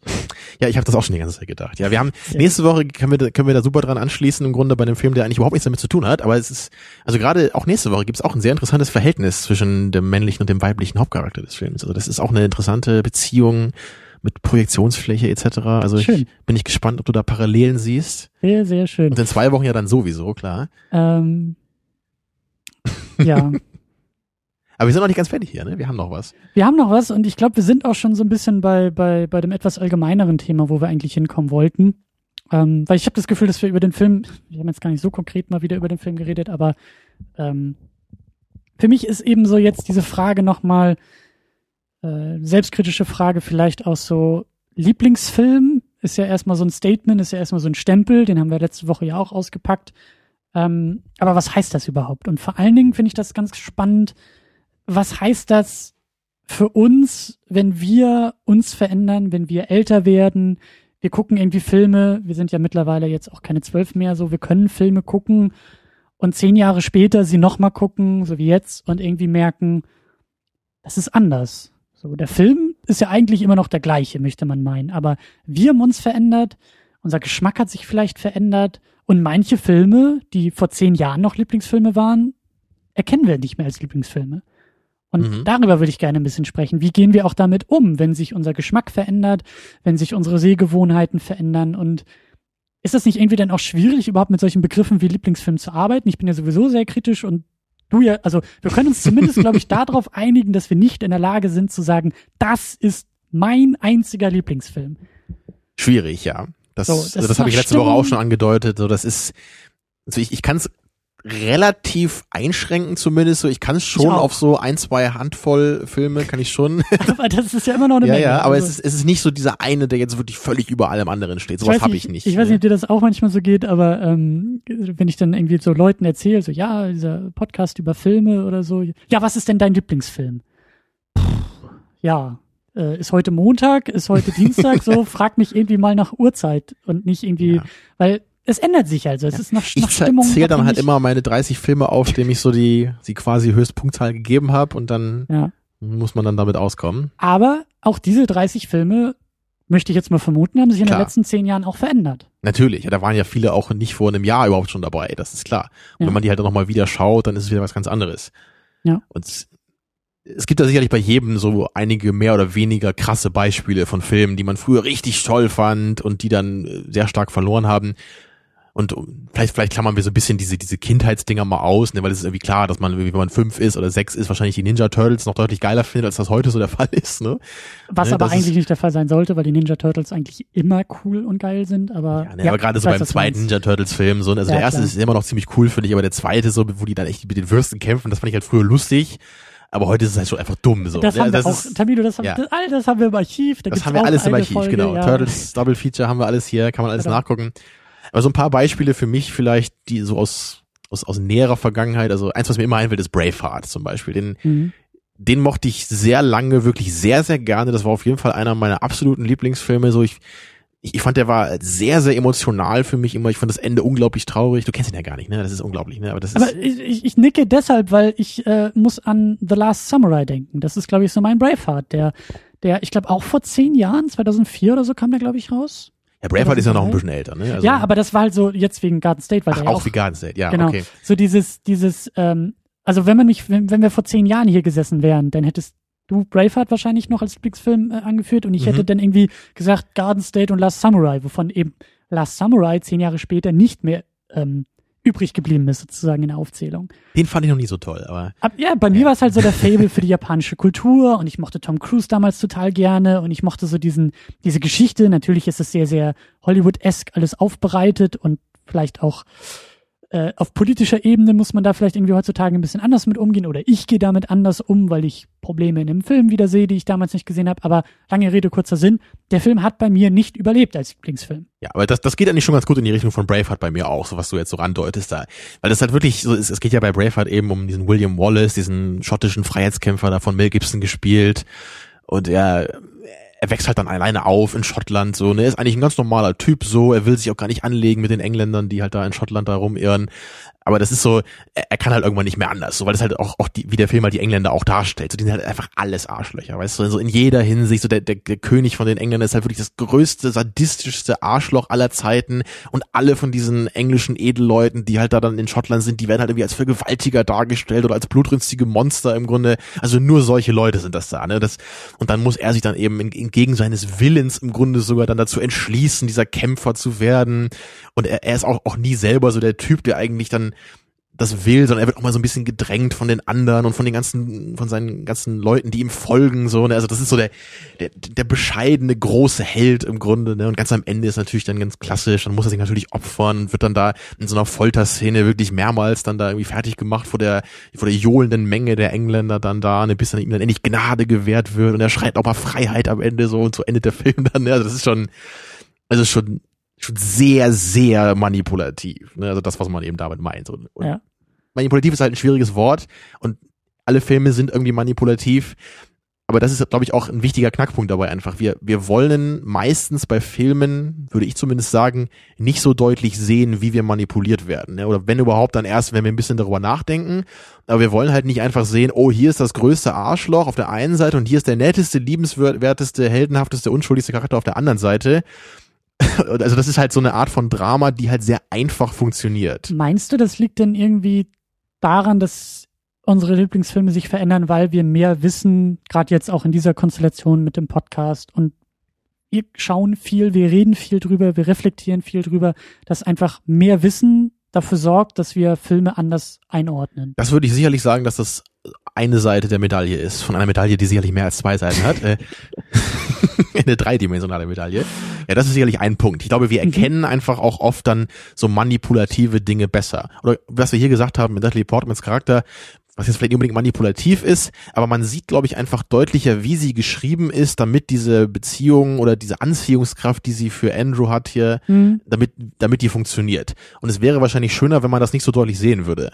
So, wenn, wenn das eher was ist, was man vielleicht erst beim zweiten, dritten Nachdenken über diese Charaktere irgendwie, wenn einem das erst klar werden würde. Ja, aber also hm, auf jeden Fall ein guter Punkt, aber ich wehre mich auch so ein bisschen oder ich, ich würde es ein bisschen abdämpfen, weil ähm, ich auch nicht der Meinung bin, dass dass es dazu führt, dass man zumindest Filme dann irgendwie ähm, schlecht findet. Also ich, vielleicht hast du recht, vielleicht wird dann aus einem Lieblingsfilm nur noch ein guter Film, ein sehr guter Film, was auch immer man da nehmen will. Aber ich glaube nicht daran, dass es halt so weit führt, dass man irgendwann sagt, der Film ist irgendwie richtig gut und zehn Jahre später ist man so weit, dass man sagt, der Film ist scheiße, weil ich jetzt erst erkenne, wo, wo, woran der scheiße ist. Also Ich, ich glaube, das haben viele bei Musik so. Ne? Also Ich glaube, da ist die Schere noch ein bisschen größer. Also hab ich sehe ich oft so, wenn ich im, ja, aber im Internet ich, so bei ich, Musik gucke. Aber ich glaube, auf eine gewisse Art und Weise ist auch das Bauchgefühl, was man irgendwie bei der ersten Sichtung hat, ich glaube, das lässt sich nicht so krass eben, ja. betrügen, dass man sagt, so im Bauch war der damals vor zehn Jahren richtig gut und jetzt mit dem Wissen empfinde ich den auch aus dem Bauch raus dadurch für richtig scheiße. So, man kann, glaube ich, immer noch die Sachen, die man irgendwie auch kritisiert, kann man immer noch auf eine Art und Weise genießen, so wie du wahrscheinlich auch jetzt nicht sagst, Braveheart ist Schund, Nee, nee, aber klar. Aber da, da muss ich halt schon sagen, wenn ich den heute zum ersten Mal sehen würde, da bin ich mir sicher, dass ich den halt, wenn überhaupt, ganz nett finden würde. So. Mhm. Und vielleicht würde ich auch echt sagen, das ist halt wirklich so Durchschnittsfilm, wenn überhaupt. hm, Der hat halt natürlich eben auch so epische, coole Schlachtszenen, was noch dazu kommt, was man einfach auch so würdigen muss, finde ich, weil das einfach gut gemacht ist, so auch mit den Statisten, so, das sieht schon toll aus. Ähm, naja, aber das war eben auch nur die eine Dimension, die ich jetzt so äh, anbringen wollte an dem Braveheart-Beispiel. Einerseits einfach dieses, man erkennt irgendwie besser, wie diese Filme funktionieren, teilweise, wie die so dramamäßig aufgebaut sind. Also kann ich für mich zumindest sagen. Aber die andere Komponente ist, glaube ich, auch einfach, ist das jetzt die zweite Seite der Medaille? ja, die zweite Seite von vielen Seiten der Medaille okay. ähm, dass ich einfach von einem Drama inzwischen nicht mehr das erwarte, was ich früher, womit ich früher zufrieden war oder was mich früher beeindruckt hat oder mich emotional mitgerissen hat. Also steigender Anspruch. Ja, und zwar genau eben in dieser Hinsicht, was Braveheart einfach nicht tut. So, ich, ich kann einfach heutzutage nicht mehr große Gefühle empfinden, wenn einfach in einem Film jede Menge Scheißcharaktere auf der einen Seite stehen und einfach jede Menge liebenswerte Charaktere auf der anderen Seite stehen Mhm, mhm. weil das einfach, das hängt wahrscheinlich auch mit Lebenserfahrung zusammen, aber so ist das Leben einfach nicht. Das Leben besteht aus Ambivalenz. Es gibt meistens äh, verschiedene Eigenschaften in Menschen, wo die eine vielleicht irgendwie als positiv rüberkommt, die andere als negativ, wo auch vielleicht Leute, die böse Sachen tun, vielleicht irgendwie auch so gewisse Gründe haben, die man vielleicht ein bisschen nachvollziehen kann als Zuschauer. Und also das ist halt heute was, was ich halt irgendwie sehe oder was mich eher beeindruckt in Filmen, wenn ich dann solche Villains auch habe. So, wo ich nicht einfach nur sehe, der ist das größte Arschloch in jeder Hinsicht, ne, so der bringt am besten auch seine eigenen Untergebenen noch um, wenn die irgendwie gerade ihm sein Essen zu spät bringen und sowas. Das ist so dieses ganz comichafte, ganz platte Bösewicht-Ding. So, und, und das, das, das nervt mich einfach heute. Ich will nicht solche Leute haben, gegen die gekämpft werden muss. Ich finde das, das ist auch Watchmen wieder ein schönes Beispiel, finde ich. Da hast du halt auch so, so der, der ich weiß gar nicht, wie der heißt denn, der, der böse Typ da bei Watchmen, der, der eine. Ozymandias. Genau, ja. Das ist ja auch, ich meine, er ist zwar der Villain, aber er hat halt irgendwie so ein gewisses Motiv, was man irgendwie noch verstehen kann. Er ist nicht einfach nur, er findet es nicht geil, die Welt zu beherrschen. Ja, er, er will nicht irgendwie rohes Fleisch essen noch dabei, sondern er, er hat eben seine eigene Vorstellung davon, wie er die Welt verändern möchte. Und das, das ist zwar irgendwie was Böses und wir sind auch irgendwie gegen ihn, Aber wir aber so verstehen ein, ihn. es ja. ist so, ich weiß nicht, ob es Respekt ist, ne, aber es, es geht so in diese Richtung. So, ein- so ein bisschen was ist da irgendwie da. Es, es macht Mhm. ihn interessanter auch auf einer anderen Seite. So der, der, der König von England in Braveheart, der ist halt überhaupt nicht interessant. Das ist halt einfach nur eine, so ein Angry Bird halt so. ein per perfektes Beispiel, ja. Ähm, ich, ich möchte auch eine Seite der Medaille irgendwie definieren. Ich weiß Wir haben ja noch ein paar. Ja, ich würde sonst den Rand nehmen, dann wird's Mhm. irgendwie, ne? Aber wobei, nee, die Wahrscheinlichkeit ist zu gering, dass die Münze auf dem Rand landet. Ähm, du hast das jetzt beides auf so einer fast schon intellektuellen Begründung irgendwie gemacht, ne? Du hast gesagt, so unser Wissen mehrt sich über einen Film, dadurch äh, bewerten wir ihn anders. ja. Und unser Anspruch Und damit unser irgendwie Anspruch auch. wächst ne? vielleicht auch, wenn wir uns intensiver mit Film beschäftigen. Genau, und da bin ich auch bei dir. Genau, wir vor brauchen zehn vielleicht Jahren, mehr Komplexität. Ja, und vor- Komplexität? vor, vor zehn Jahren habe ich Filme auch anders geguckt als heute und ich hoffe auch, dass ich Filme vielleicht in zehn Jahren anders gucken werde als heute. Aber das ist irgendwie auch so mein Argument. Ich glaube, wir verändern uns eben auch sehr, sehr stark. Nicht nur auf so einer äh, Bewertungsebene oder auf so einer äh, ja, Anspruchsebene, dadurch, dass wir mehr gucken, mehr Erfahrung sammeln im Umgang mit Filmen, viel darüber reflektieren, viel darüber reden, uns viele Gedanken machen, sondern auch aus dem Bauch heraus. Und das hast du auch angedeutet, so unsere Lebenserfahrung ist eine andere. Und da erinnere ich mich an die Diskussion zu No Country for Old Men war das ja, glaube ich, wo ich gesagt habe, der Film berührt mich nicht. Der Film spricht mich nicht emotional an. Ich kann mich intellektuell und, und handwerklich über den Film irgendwie auslassen, aber mir fehlt sozusagen äh, das Herz dabei, weil ich eben nicht das Gefühl hatte, in dieser Lebenssituation wie die Hauptfiguren zu sein. Und meine Hoffnung war ja, wenn ich irgendwann sozusagen in dieser Lebenssituation der Figuren stecke, dass ich dann aus eigener Erfahrung, aus eigener Lebenserfahrung heraus diesen Film anders bewerte. Und du so meinst das jetzt vor allem in dieser Hinsicht auf das Alter, ne? So dieser Genau. von Tommy Lee Jones Charakter da, ne? Der Genau. zurückschaut auf die Welt, so und wie sich das verändert, so und er, er wird älter, ne? Was ja auch nicht der Hauptaspekt des Films unbedingt sein muss, aber Was vielleicht auch zum Beispiel bei deinem Lieblingsfilm 7 irgendwie mit reinspielt. So als junger Mensch bist du vielleicht eher auf der Seite von Brad Pitt, du bist Mhm. vielleicht noch Ja, eher der ich schön, Idealist ja. und der, der, der, ne, der irgendwie die Seite von Morgan Freeman gar nicht versteht und gar nicht so sehr emotional davon berührt wird und in 20, 30 Jahren irgendwie guckt man vielleicht durch seine ich glaube, ich bin Augen. da jetzt schon eher. Also das, ja, ja. aber, aber das finde ich sehr schön, dass man selbst in einem Film dann das auch so haben kann, dass wenn es dann mehrere Charaktere gibt, dass du dich erst eher so mit dem einen identifizieren kannst und je älter du wirst, dann vielleicht eher so mit einem anderen dann. Ne? Schön auch wieder ein Vorgriff auf zwei Wochen, aber ähm, ja, ja, auf, auf, auf eine gewisse Art und Weise schon. Und ähm, dass man das irgendwie auch,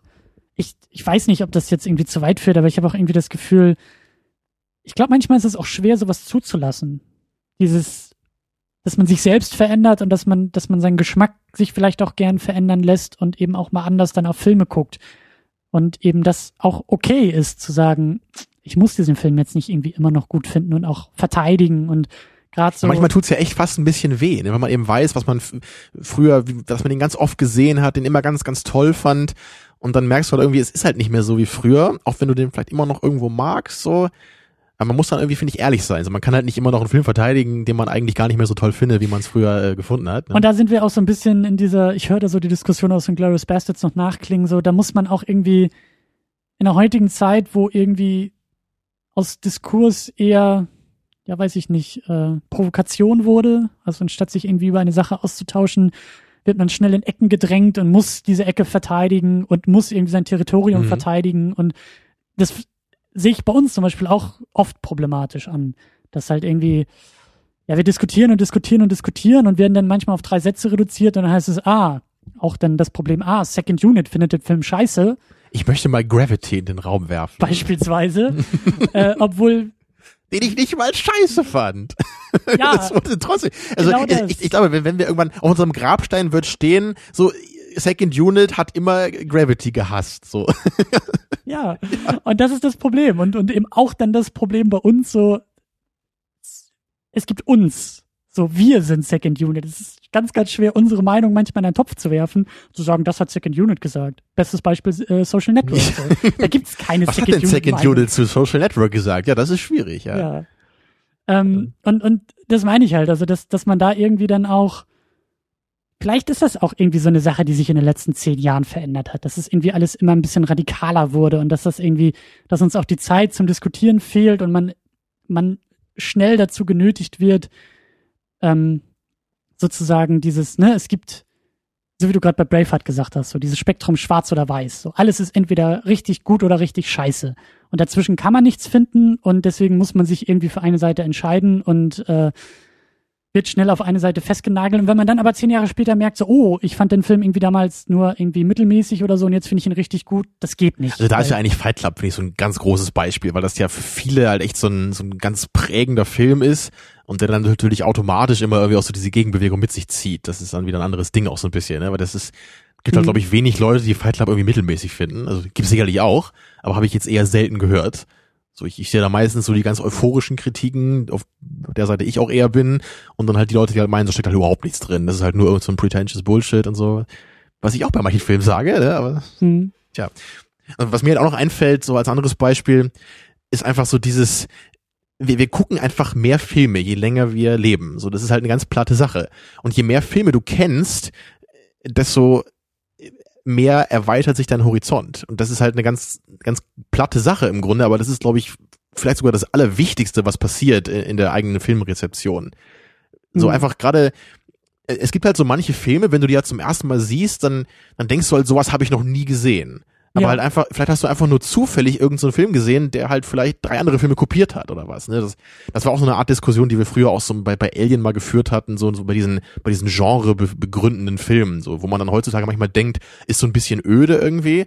Aber wenn du den halt irgendwie als erstes, als ersten Film dieses Genres gesehen hättest, so, ne, und gerade in dieser Kinolandschaft aus den 70ern, wenn dann sowas wie Alien kommt, wo dann Leute irgendwie sich übergebend aus dem Kino gelaufen sind früher, ja, was können wir uns gar nicht mehr vorstellen heute, wo man heute dann, manche da sagen so Alien, ja, ganz nette Sets vielleicht, aber so der typische Horrorfilmplot so, aber den gab's halt damals noch nicht, ne? Und, ich glaube, das ist zum Beispiel auch, äh, du bist ja bekannt als ein nur okay-Finder von Hitchcock. Und ja, ja, klar, ja. das ist Wobei mir natürlich auch, so. klar, mir ist da natürlich auch bewusst, dass es in der Kinolandschaft von damals, ne, das, was Hitchcock gemacht hat, genau wie es bei Citizen Kane ja auch war, Ja. dass das halt groundbreaking war, ne, dass das halt ganz andere Filme sind, die halt ganz andere audiovisuelle Methoden hatten. So, das, das, das würde ich ja auch respektieren, so, und ich mag die Filme auch, so, aber es ist halt trotzdem was, was mich als einfach heute nicht mehr faszinieren kann. So, ich bin halt einfach keiner, der halt irgendwie Psycho gucken kann und das halt super geil findet. So, ich finde ihn ganz nett, so. Und damit in der heutigen Zeit findest du ihn scheiße. so ungefähr, ja. Wenn ich das Ja? jetzt sage, dann bin ich halt der Psychohasser, ne? Ja. Tja, aber ähm, ich meine, so ein, so, ich weiß nicht, ob es, da, ob es da so Beispiele gibt, aber halt sowas wie Sin City zum Beispiel, den fand ich halt früher als, als jüngerer Typ, als der neu war, halt auch richtig klasse. So, das war auch einer meiner absoluten Lieblingsfilme. So, weil mich das, das hat mich früher einfach so wahnsinnig umgehauen. So diese audiovisuelle Kraft, die dieser Film einfach hatte. mhm. Und ich würde halt immer noch sagen, dass es einen Film, so, so wie Sin City auch immer noch nicht wirklich gibt, so außer Sin City 2 vielleicht, den ich nicht gesehen habe. Nee, aber das war, also damals war das einfach ein Film, der hat mich in audiovisueller Hinsicht einfach so unglaublich beeindruckt, dass ich den so unglaublich klasse fand, obwohl der Plot halt für mich nie so wirklich gut war eigentlich. Mhm. Und obwohl ich jetzt inzwischen nicht zig Filme gesehen habe, die genauso sind wie Sin City von der Audiovisualität, habe ich halt dennoch inzwischen ganz viele Filme gesehen, die für mich noch eine viel, viel bessere Audiovisualität haben, auch wenn die anders gemacht ist. Und wenn ich deswegen heute Sin City gucke, finde ich den immer noch toll, so, aber bei weitem nicht mehr so gut wie früher. Weil das, das reicht mir einfach nicht mehr. Ich, dieser Moment von, oh mein Gott, so eine Audiovisualität, die mich so beeindruckt, habe ich noch nie gesehen, das habe ich einfach nicht mehr. Und da habe ich jetzt irgendwie Filme wie Blade Runner, die ich inzwischen dann irgendwie schätzen gelernt habe, die für mich so Audiovisualität nochmal auf ein ganz anderes Level bringen. So, wo ich halt noch viel, viel mehr dabei empfinden kann. So, da, da ist dann dieses überstilisierte Ding bei Sin City, das, das kommt da einfach nicht mehr ran dann. Mhm. Ja, also deswegen, der, der größere Horizont, der überholt dann einfach manche Filme. Mhm. Und ich habe ein bisschen auch die, die Befürchtung, dass sich das so in der nächsten Zeit, in den nächsten Jahren ähm, bei Garden State bei mir, glaube ich, auch so ähm, entwickeln wird. Ich glaube, das hat sich schon so ein bisschen so entwickelt. Also wenn ich jetzt nämlich so ein bisschen überlege an die Filme, die ich irgendwie als meine Lieblingsfilme definiere und was wir auch in zwei Wochen gucken. Und ich glaube, ich habe schon irgendwo so einen so einen Sweet Spot für diese melancholischen Liebesfilme auf eine gewisse Art und Weise. Ähm, und da war, glaube ich, Garden State auch prägend für mich, eben vor zehn Jahren. Und innerhalb dieser zehn Jahre habe ich eben andere Vertreter. Bestes Beispiel Eternal Sunshine of the Spotless Mind. So, der ist immer noch, Mhm. der ist immer noch ganz oben in meiner Auflistung dabei. Ähm, weil der, wie du gesagt hast, so noch mehr hinzufügt auf diese einfache, äh, auf dieses einfache Rezept, was für mich Garden State begründet Genau, der hat. der hat ja auch eine tolle Stimmung, aber der hat eben auch noch dieses, dieses Science-Fiction-Gimmick dabei und Ja. benutzt das halt eben auf so eine total clevere Weise. Das, das ist irgendwie ein Film, der, der hat für mich da einfach mehr zu bieten, so. Auf den kann man öfter gucken, da kann man noch mehr draus ziehen, finde ich.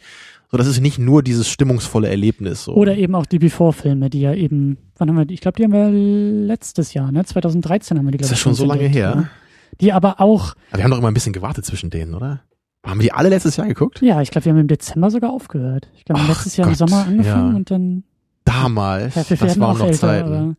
Aber, ähm, ja, aber das ist für mich halt auch so ein Beispiel von, ja, für sich genommen irgendwie so einfache Liebesgeschichten, aber im großen Kontext halt so eine schöne Metageschichte, die da irgendwie noch mit Ja, reinkommt. und dann eben diese, dieser Bezug der einzelnen Filme aufeinander. Genau. Also die Charaktere in verschiedenen Lebenszeiten. exakt, Das macht dann jeden einzelnen Film einfach noch besser im Kontext der anderen. exakt. Und ich glaube, das ist der Grund, weshalb Garden State bei mir so langsam immer mehr überholt wird von anderen Filmen, aber trotzdem, ähm, ja, trotzdem irgendwo noch so einen Sweet Spot hat, der irgendwie auch so ein bisschen historisch begründet ist. Und ähm, ich gucke den Film immer noch gerne. Ich gucke ihn, ich gucke ihn auch gerne, um mich dann manchmal auch in die Zeit von damals zurückzuerinnern. So, das ist ja auch was Schönes bei Filmen, dass die für sich unabhängig von ihren Geschichten und von allem, was im Film ist, auch für einen selbst eine persönliche Geschichte erzählen können, wenn man irgendwie, so wie Musik, so manche Musikstücke, die ich irgendwie höre, die ich seit fünf Jahren nicht gehört habe, sobald ich sie wieder höre, weiß ich ganz genau, wo ich damals war, als ich sie gehört habe und Mhm. wer ich war und Das können Filme für mich halt eben auch manchmal machen. Ich finde dieses Thema echt interessant, weil das, das ist was, wo ich echt auch oft drüber nachdenke. So, es, es gibt halt auch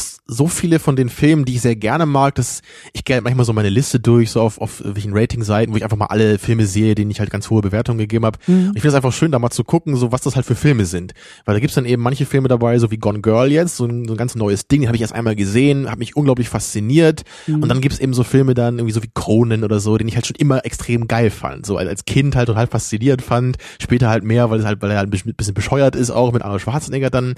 Und dann hast du halt auch so Filme dazwischen wie halt Star Wars natürlich, so den man als Kind mhm. unfassbar geil fand, den ich heute halt genauso geil finde. Dann, das ist, das ist so cool, dass es halt so verschiedene Filme auch gibt. So, und dann hast du halt auch so Filme dabei eben wie Apocalypse Now und Blade Runner, die mussten halt sehr lange bei mir reifen, bis ja. ich die wirklich so gut fand. So, das ist, das ist alles das Gleiche irgendwie heute aber es, es hat alles eine eigene Entwicklung bei mir. Es gibt eben diese Filme, die, die treten neu auf, die gab es damals noch nicht. Dann ja. gibt's Filme, die gibt's schon ewig, die mochte ich aber lange Zeit gar nicht so gerne. Ne? Und, und, und halt eben wirklich so diese paar einzelnen Weltenbrecher, so wie Star Wars, die halt schon immer irgendwie, seit ich die zum ersten Mal gesehen habe, so für mich einfach nur, nur perfekt waren. So geht mir das auch äh, oft bei Musik. So, es kommt Lieblingsmusik, die wieder geht und es äh, ja kommt Lieblingsmusik, die sich lange erschließt, die ich mir lange erschließen musste und die vielleicht auch nur eine Phase irgendwie ausgemacht hat. Und dann gibt es irgendwie die Lieblingsmusik, die wirklich schon fast mein halbes Leben irgendwie äh, da ist. Und wie du sagst, so diese, diese Wellenbrecher, so diese Konstanten, die halt irgendwie auch, es hat auch irgendwas Beruhigendes, finde ich. So, es, es verändert sich so viel, man selbst, das Leben, die Umstände, die Welt. Aber so ein paar Sachen bleiben halt irgendwie konstant. Und ja. das können Lieblingsfilme sein, das kann Lieblingsmusik sein. Ja, bei Musik finde ich es auch interessant, weil ich da, glaube ich, einen größeren Bruch auch irgendwie hatte als bei bei Filmen so jeweils, weil ich halt, ich mag immer noch sehr viele Arten von Filmen, die ich schon immer mochte. So, ich habe schon immer Arnold Schwarzenegger geliebt, so, also seit ich denken kann, so, ja, das, das hat sich nie geändert. Also es kam vielleicht ein bisschen was anderes noch dazu, aber bei Musik so, ich meine, ganz früher hat man eben Radio gehört, so, das habe ich halt ganz als Kind eben gemacht, dann habe ich das halt irgendwann überhaupt nicht mehr gemacht, so, dann habe ich irgendwann angefangen halt Metal zu hören, wo ich auch immer noch bei bin. Aber früher war es halt sowas wie Slipknot oder so. Das hat mich dann total fasziniert früher, ne, als ich dann irgendwie zwölf war oder was. So, boah, die schreien ja richtig und so. Das hat einen voll beeindruckt. Und das ist halt schon irgendwie was, was ich halt auch seit mehreren Jahren nicht mehr so richtig höre. So, obwohl ich jetzt mhm. immer noch, ich will halt nicht sagen, das ist schlecht oder so, aber es ist, es ist eher so ein, so ein Gefühl von, ich bin irgendwie fertig damit. So, ja. ich, ich, ich respektiere das immer ja. noch irgendwie. Ich, ich, ich finde das schön, dass ich das früher gehört habe. So, dass das ist einfach auch wichtig für meinen Musikgeschmack, den ich jetzt habe aber ich, ich höre jetzt halt irgendwie ganz andere Sachen. Ich höre jetzt halt sehr, sehr technischen, progressiven Metal und sowas halt vielleicht für Nicht-Metal-Fans für das gleiche wäre, aber es ist halt was völlig anderes so. Es ist halt mhm. nicht, sowas wie Slipknot ist im Grunde das gleiche wie Pop in Form von Metal. Es ist halt zugänglich, es ist so catchy, so, ne, es ist so künstlich auf Heavy gemacht irgendwie, ne, und, und wenn du halt irgendwann dann irgendwie Bands hörst, wo halt Songs dann irgendwie 10, 20 Minuten gehen, das ist halt was anderes, so, das, das hört man einfach auch anders. Und ich, ich habe halt so vor, vor drei, vier Jahren hatte ich so einen relativ starken Bruch als ich mich irgendwie online bei radiomusic.com angemeldet habe. So, das war halt echt so ein, boah, das habe ich schon immer gesucht. So, hier kann man Musik bewerten, hier kann man irgendwie nach Genres filtern, hier kann man die besten Bands der einzelnen Genres finden. Und ich habe halt so viele Bands da kennengelernt, einfach, die, die kannte ich vorher einfach nicht. Ja, habe ich so viel mhm. Probe gehört, einfach so viele Sachen gefunden, die ich halt viel, viel besser fand als alles, was ich kannte vorher. Nur, dass sich irgendwie 80 Prozent meines Musikgeschmacks dadurch verändert hat. Ne, so ging es mir auch mit Garden State. Also der ist ja wirklich auch sehr, sehr wichtig, oder der Soundtrack ist sehr, sehr wichtig für den Film. Und damals hatte ich eben auch so meine, meine äh, Indie-Pop- äh, Melancholie-Phase, die halt irgendwie so mit dem Film auch so ein bisschen kam. Das war dann auch meine Coldplay-Phase. Coldplay sind ja auch auf dem, auf dem Soundtrack drauf. So der erste Song, der erste richtige Song, der gespielt wird, ähm, der ja auch so die Stimmung eigentlich setzt für den Film. Ich glaube, Coldplay habe ich auch durch den Film erst so richtig entdeckt und aber mittlerweile höre ich es halt auch nicht mehr. So, das ist irgendwie, wie du sagst, so das war so der Abschnitt damals und das finde ich damals okay und das war mir damals wichtig, aber das habe ich sozusagen überwunden. Da bin ich halt rausgewachsen. Und ähm, ja, und wie gesagt, ich glaube, so ähnlich, so langsam deutet sich das auch bei dem Film selbst an. Obwohl er mir immer noch wichtig ist. Ich glaube, ich würde ihn auch immer noch aufzählen, so mit als einen der Lieblingsfilme, aber ja. Und eine Frage zu dem Thema würde ich dir gerne noch stellen. Ja. Meinst du, man könne, man kann so allgemein sagen, vielleicht, was, was ich bei mir nämlich empfinden, empfinde oder sagen würde. Ich habe das Gefühl, je, je älter ich werde, desto mehr mag ich Filme, die nicht so einfach zugänglich sind. So, also das oder oder zum, also früher zumindest war das halt so, dass ich eigentlich ich mochte fast nie Filme, die man mehrmals gucken muss, weißt du, wo man mhm, wo man mhm. richtig irgendwie Arbeit reinlegen muss. Ich mochte Filme, die einen super unterhalten haben. Ich mochte Filme, mhm. die die locker waren, die die geradlinig waren. Und ich, ich weiß nicht, ob das allgemein so ist, ob das irgendwie mit dem Alter kommt, bei vielen Leuten vielleicht, vielleicht kann es auch andersrum sein, ich weiß nicht. Aber ich kann das bei mir definitiv erkennen. So, ich, ich will heutzutage eher Filme haben, die was, was, was anderes machen, was Komplexeres machen, ich, ich denke, das hört man auch oft in Diskussionen hier. Ich, ich will immer eine ganze Menge von dem Film haben. So, ich will, mhm. ich will nicht nur die Stimmung, ich will immer Stimmung mit Inhalt, mit tollen Charakteren. Also ich will immer durch das, das absolute Gesamtpaket. Ne? Ja, ja. Genau, dann am besten noch irgendwelche philosophischen oder gesellschaftskritischen Themen eingearbeitet. So, also das ist, ich will echt immer so ein, so ein super komplexes Ding eigentlich haben, um das richtig zu loben.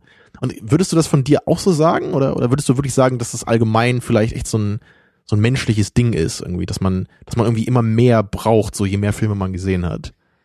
Hm. Ähm, ich musste zuerst an Musik denken, weil bei Musik ist es, ist es mittlerweile wirklich so. Ähm, ja, das hab, ist bei mir eben auch absolut so, ja. Ich habe ich hab so meine Lieblingsmusik, das hat echt auch Nein in Schnells, die ich ja mittlerweile auch sehr vergötter, das hat schon am Anfang echt gedauert und ich habe auch bei manchen Alben echt lange gebraucht, ähm, bis ich die in meinen Augen Genialität gefunden habe. Und ich kann mich zum Beispiel daran erinnern, das ist, weiß ich nicht, drei, vier Jahre her oder so, da hast du mir, glaube ich, Tool empfohlen.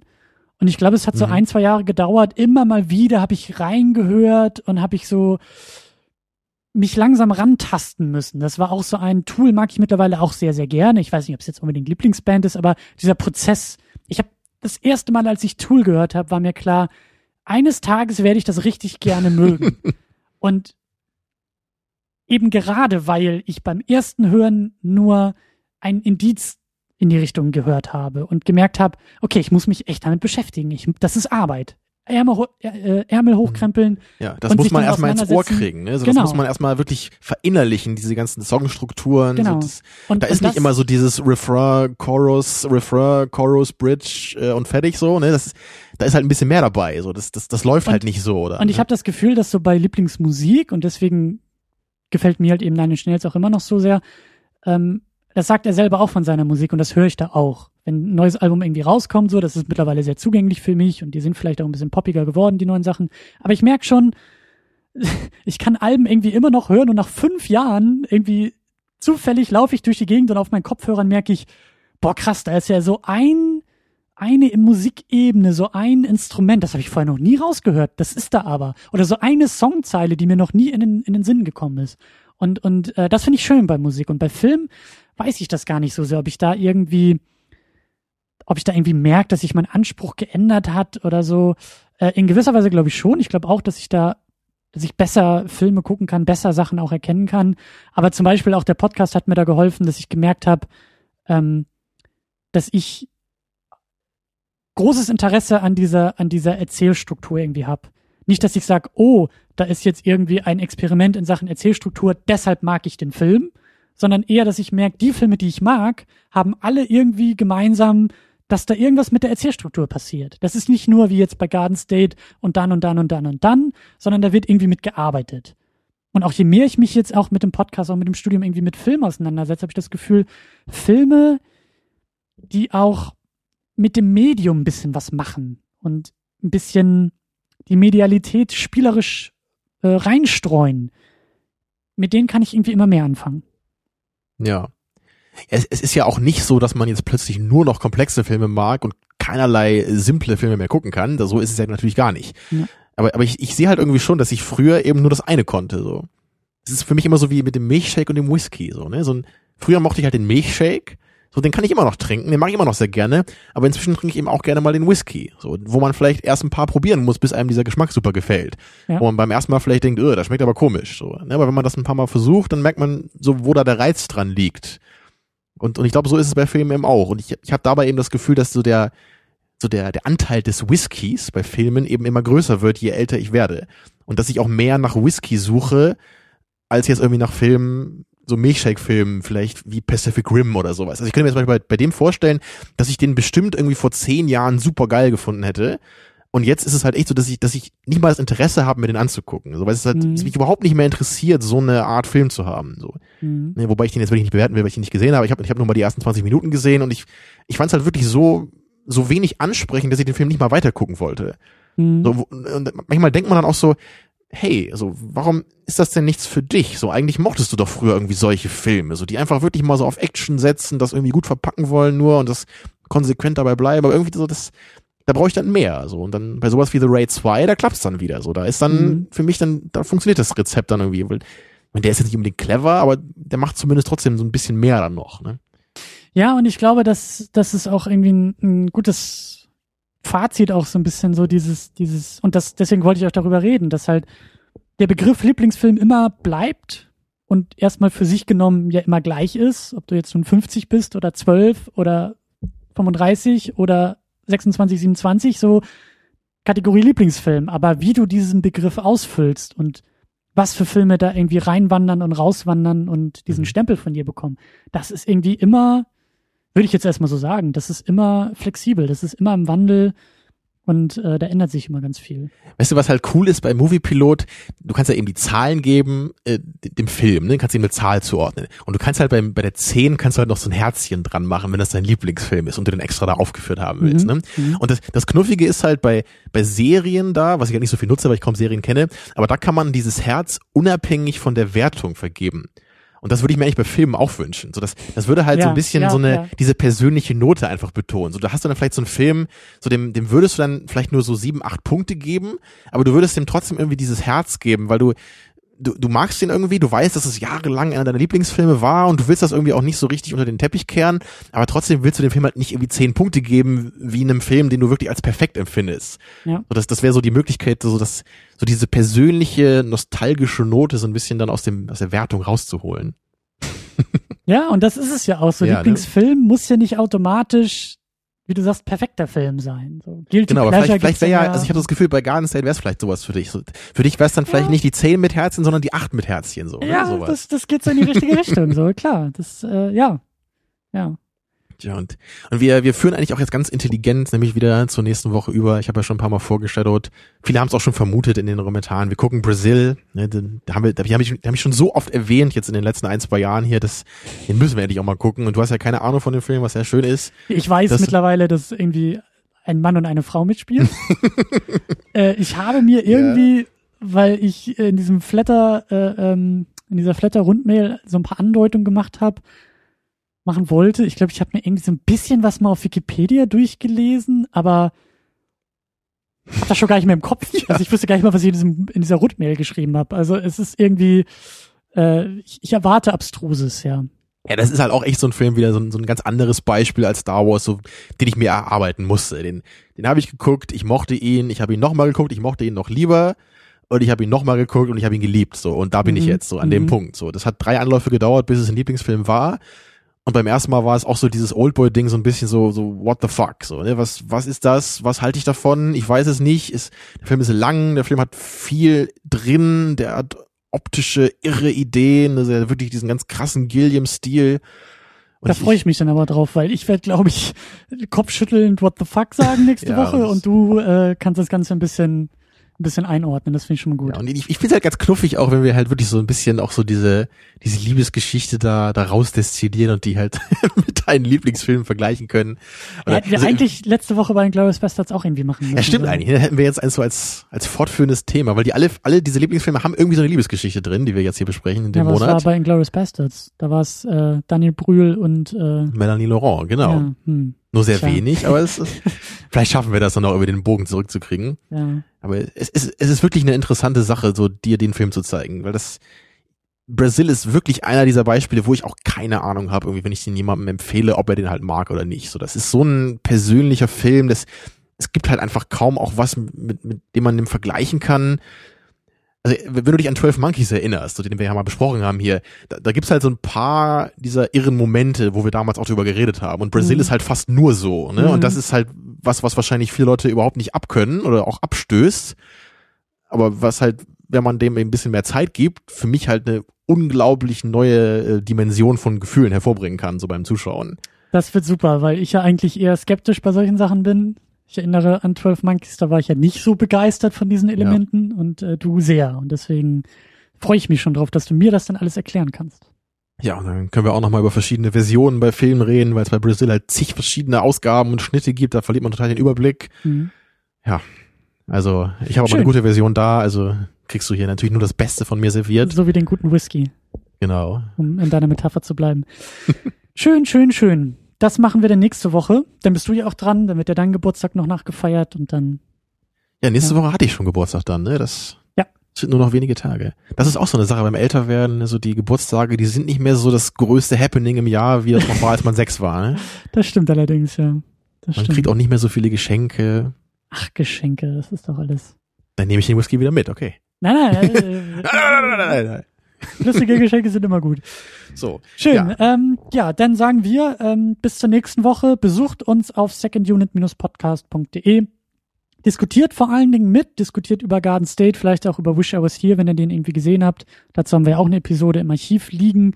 Und äh, es sind Geburtstagswochen, wenn ihr mir und uns ein nachträgliches oder vorträgliches Geschenk machen wollt, geht am besten in den iTunes Store, äh, sucht dann nach unserem Namen, nach Second Unit und dann gibt uns doch einfach eine kleine, schöne, vor allen Dingen ehrliche Bewertung. Äh, das hilft uns immer. Tja, und wer nächste Woche hören will, wie äh, Christian erfährt, dass Brasil gar nicht in Brasilien spielt, der möge wieder einschalten. Bis dahin. Tschüss. Ciao.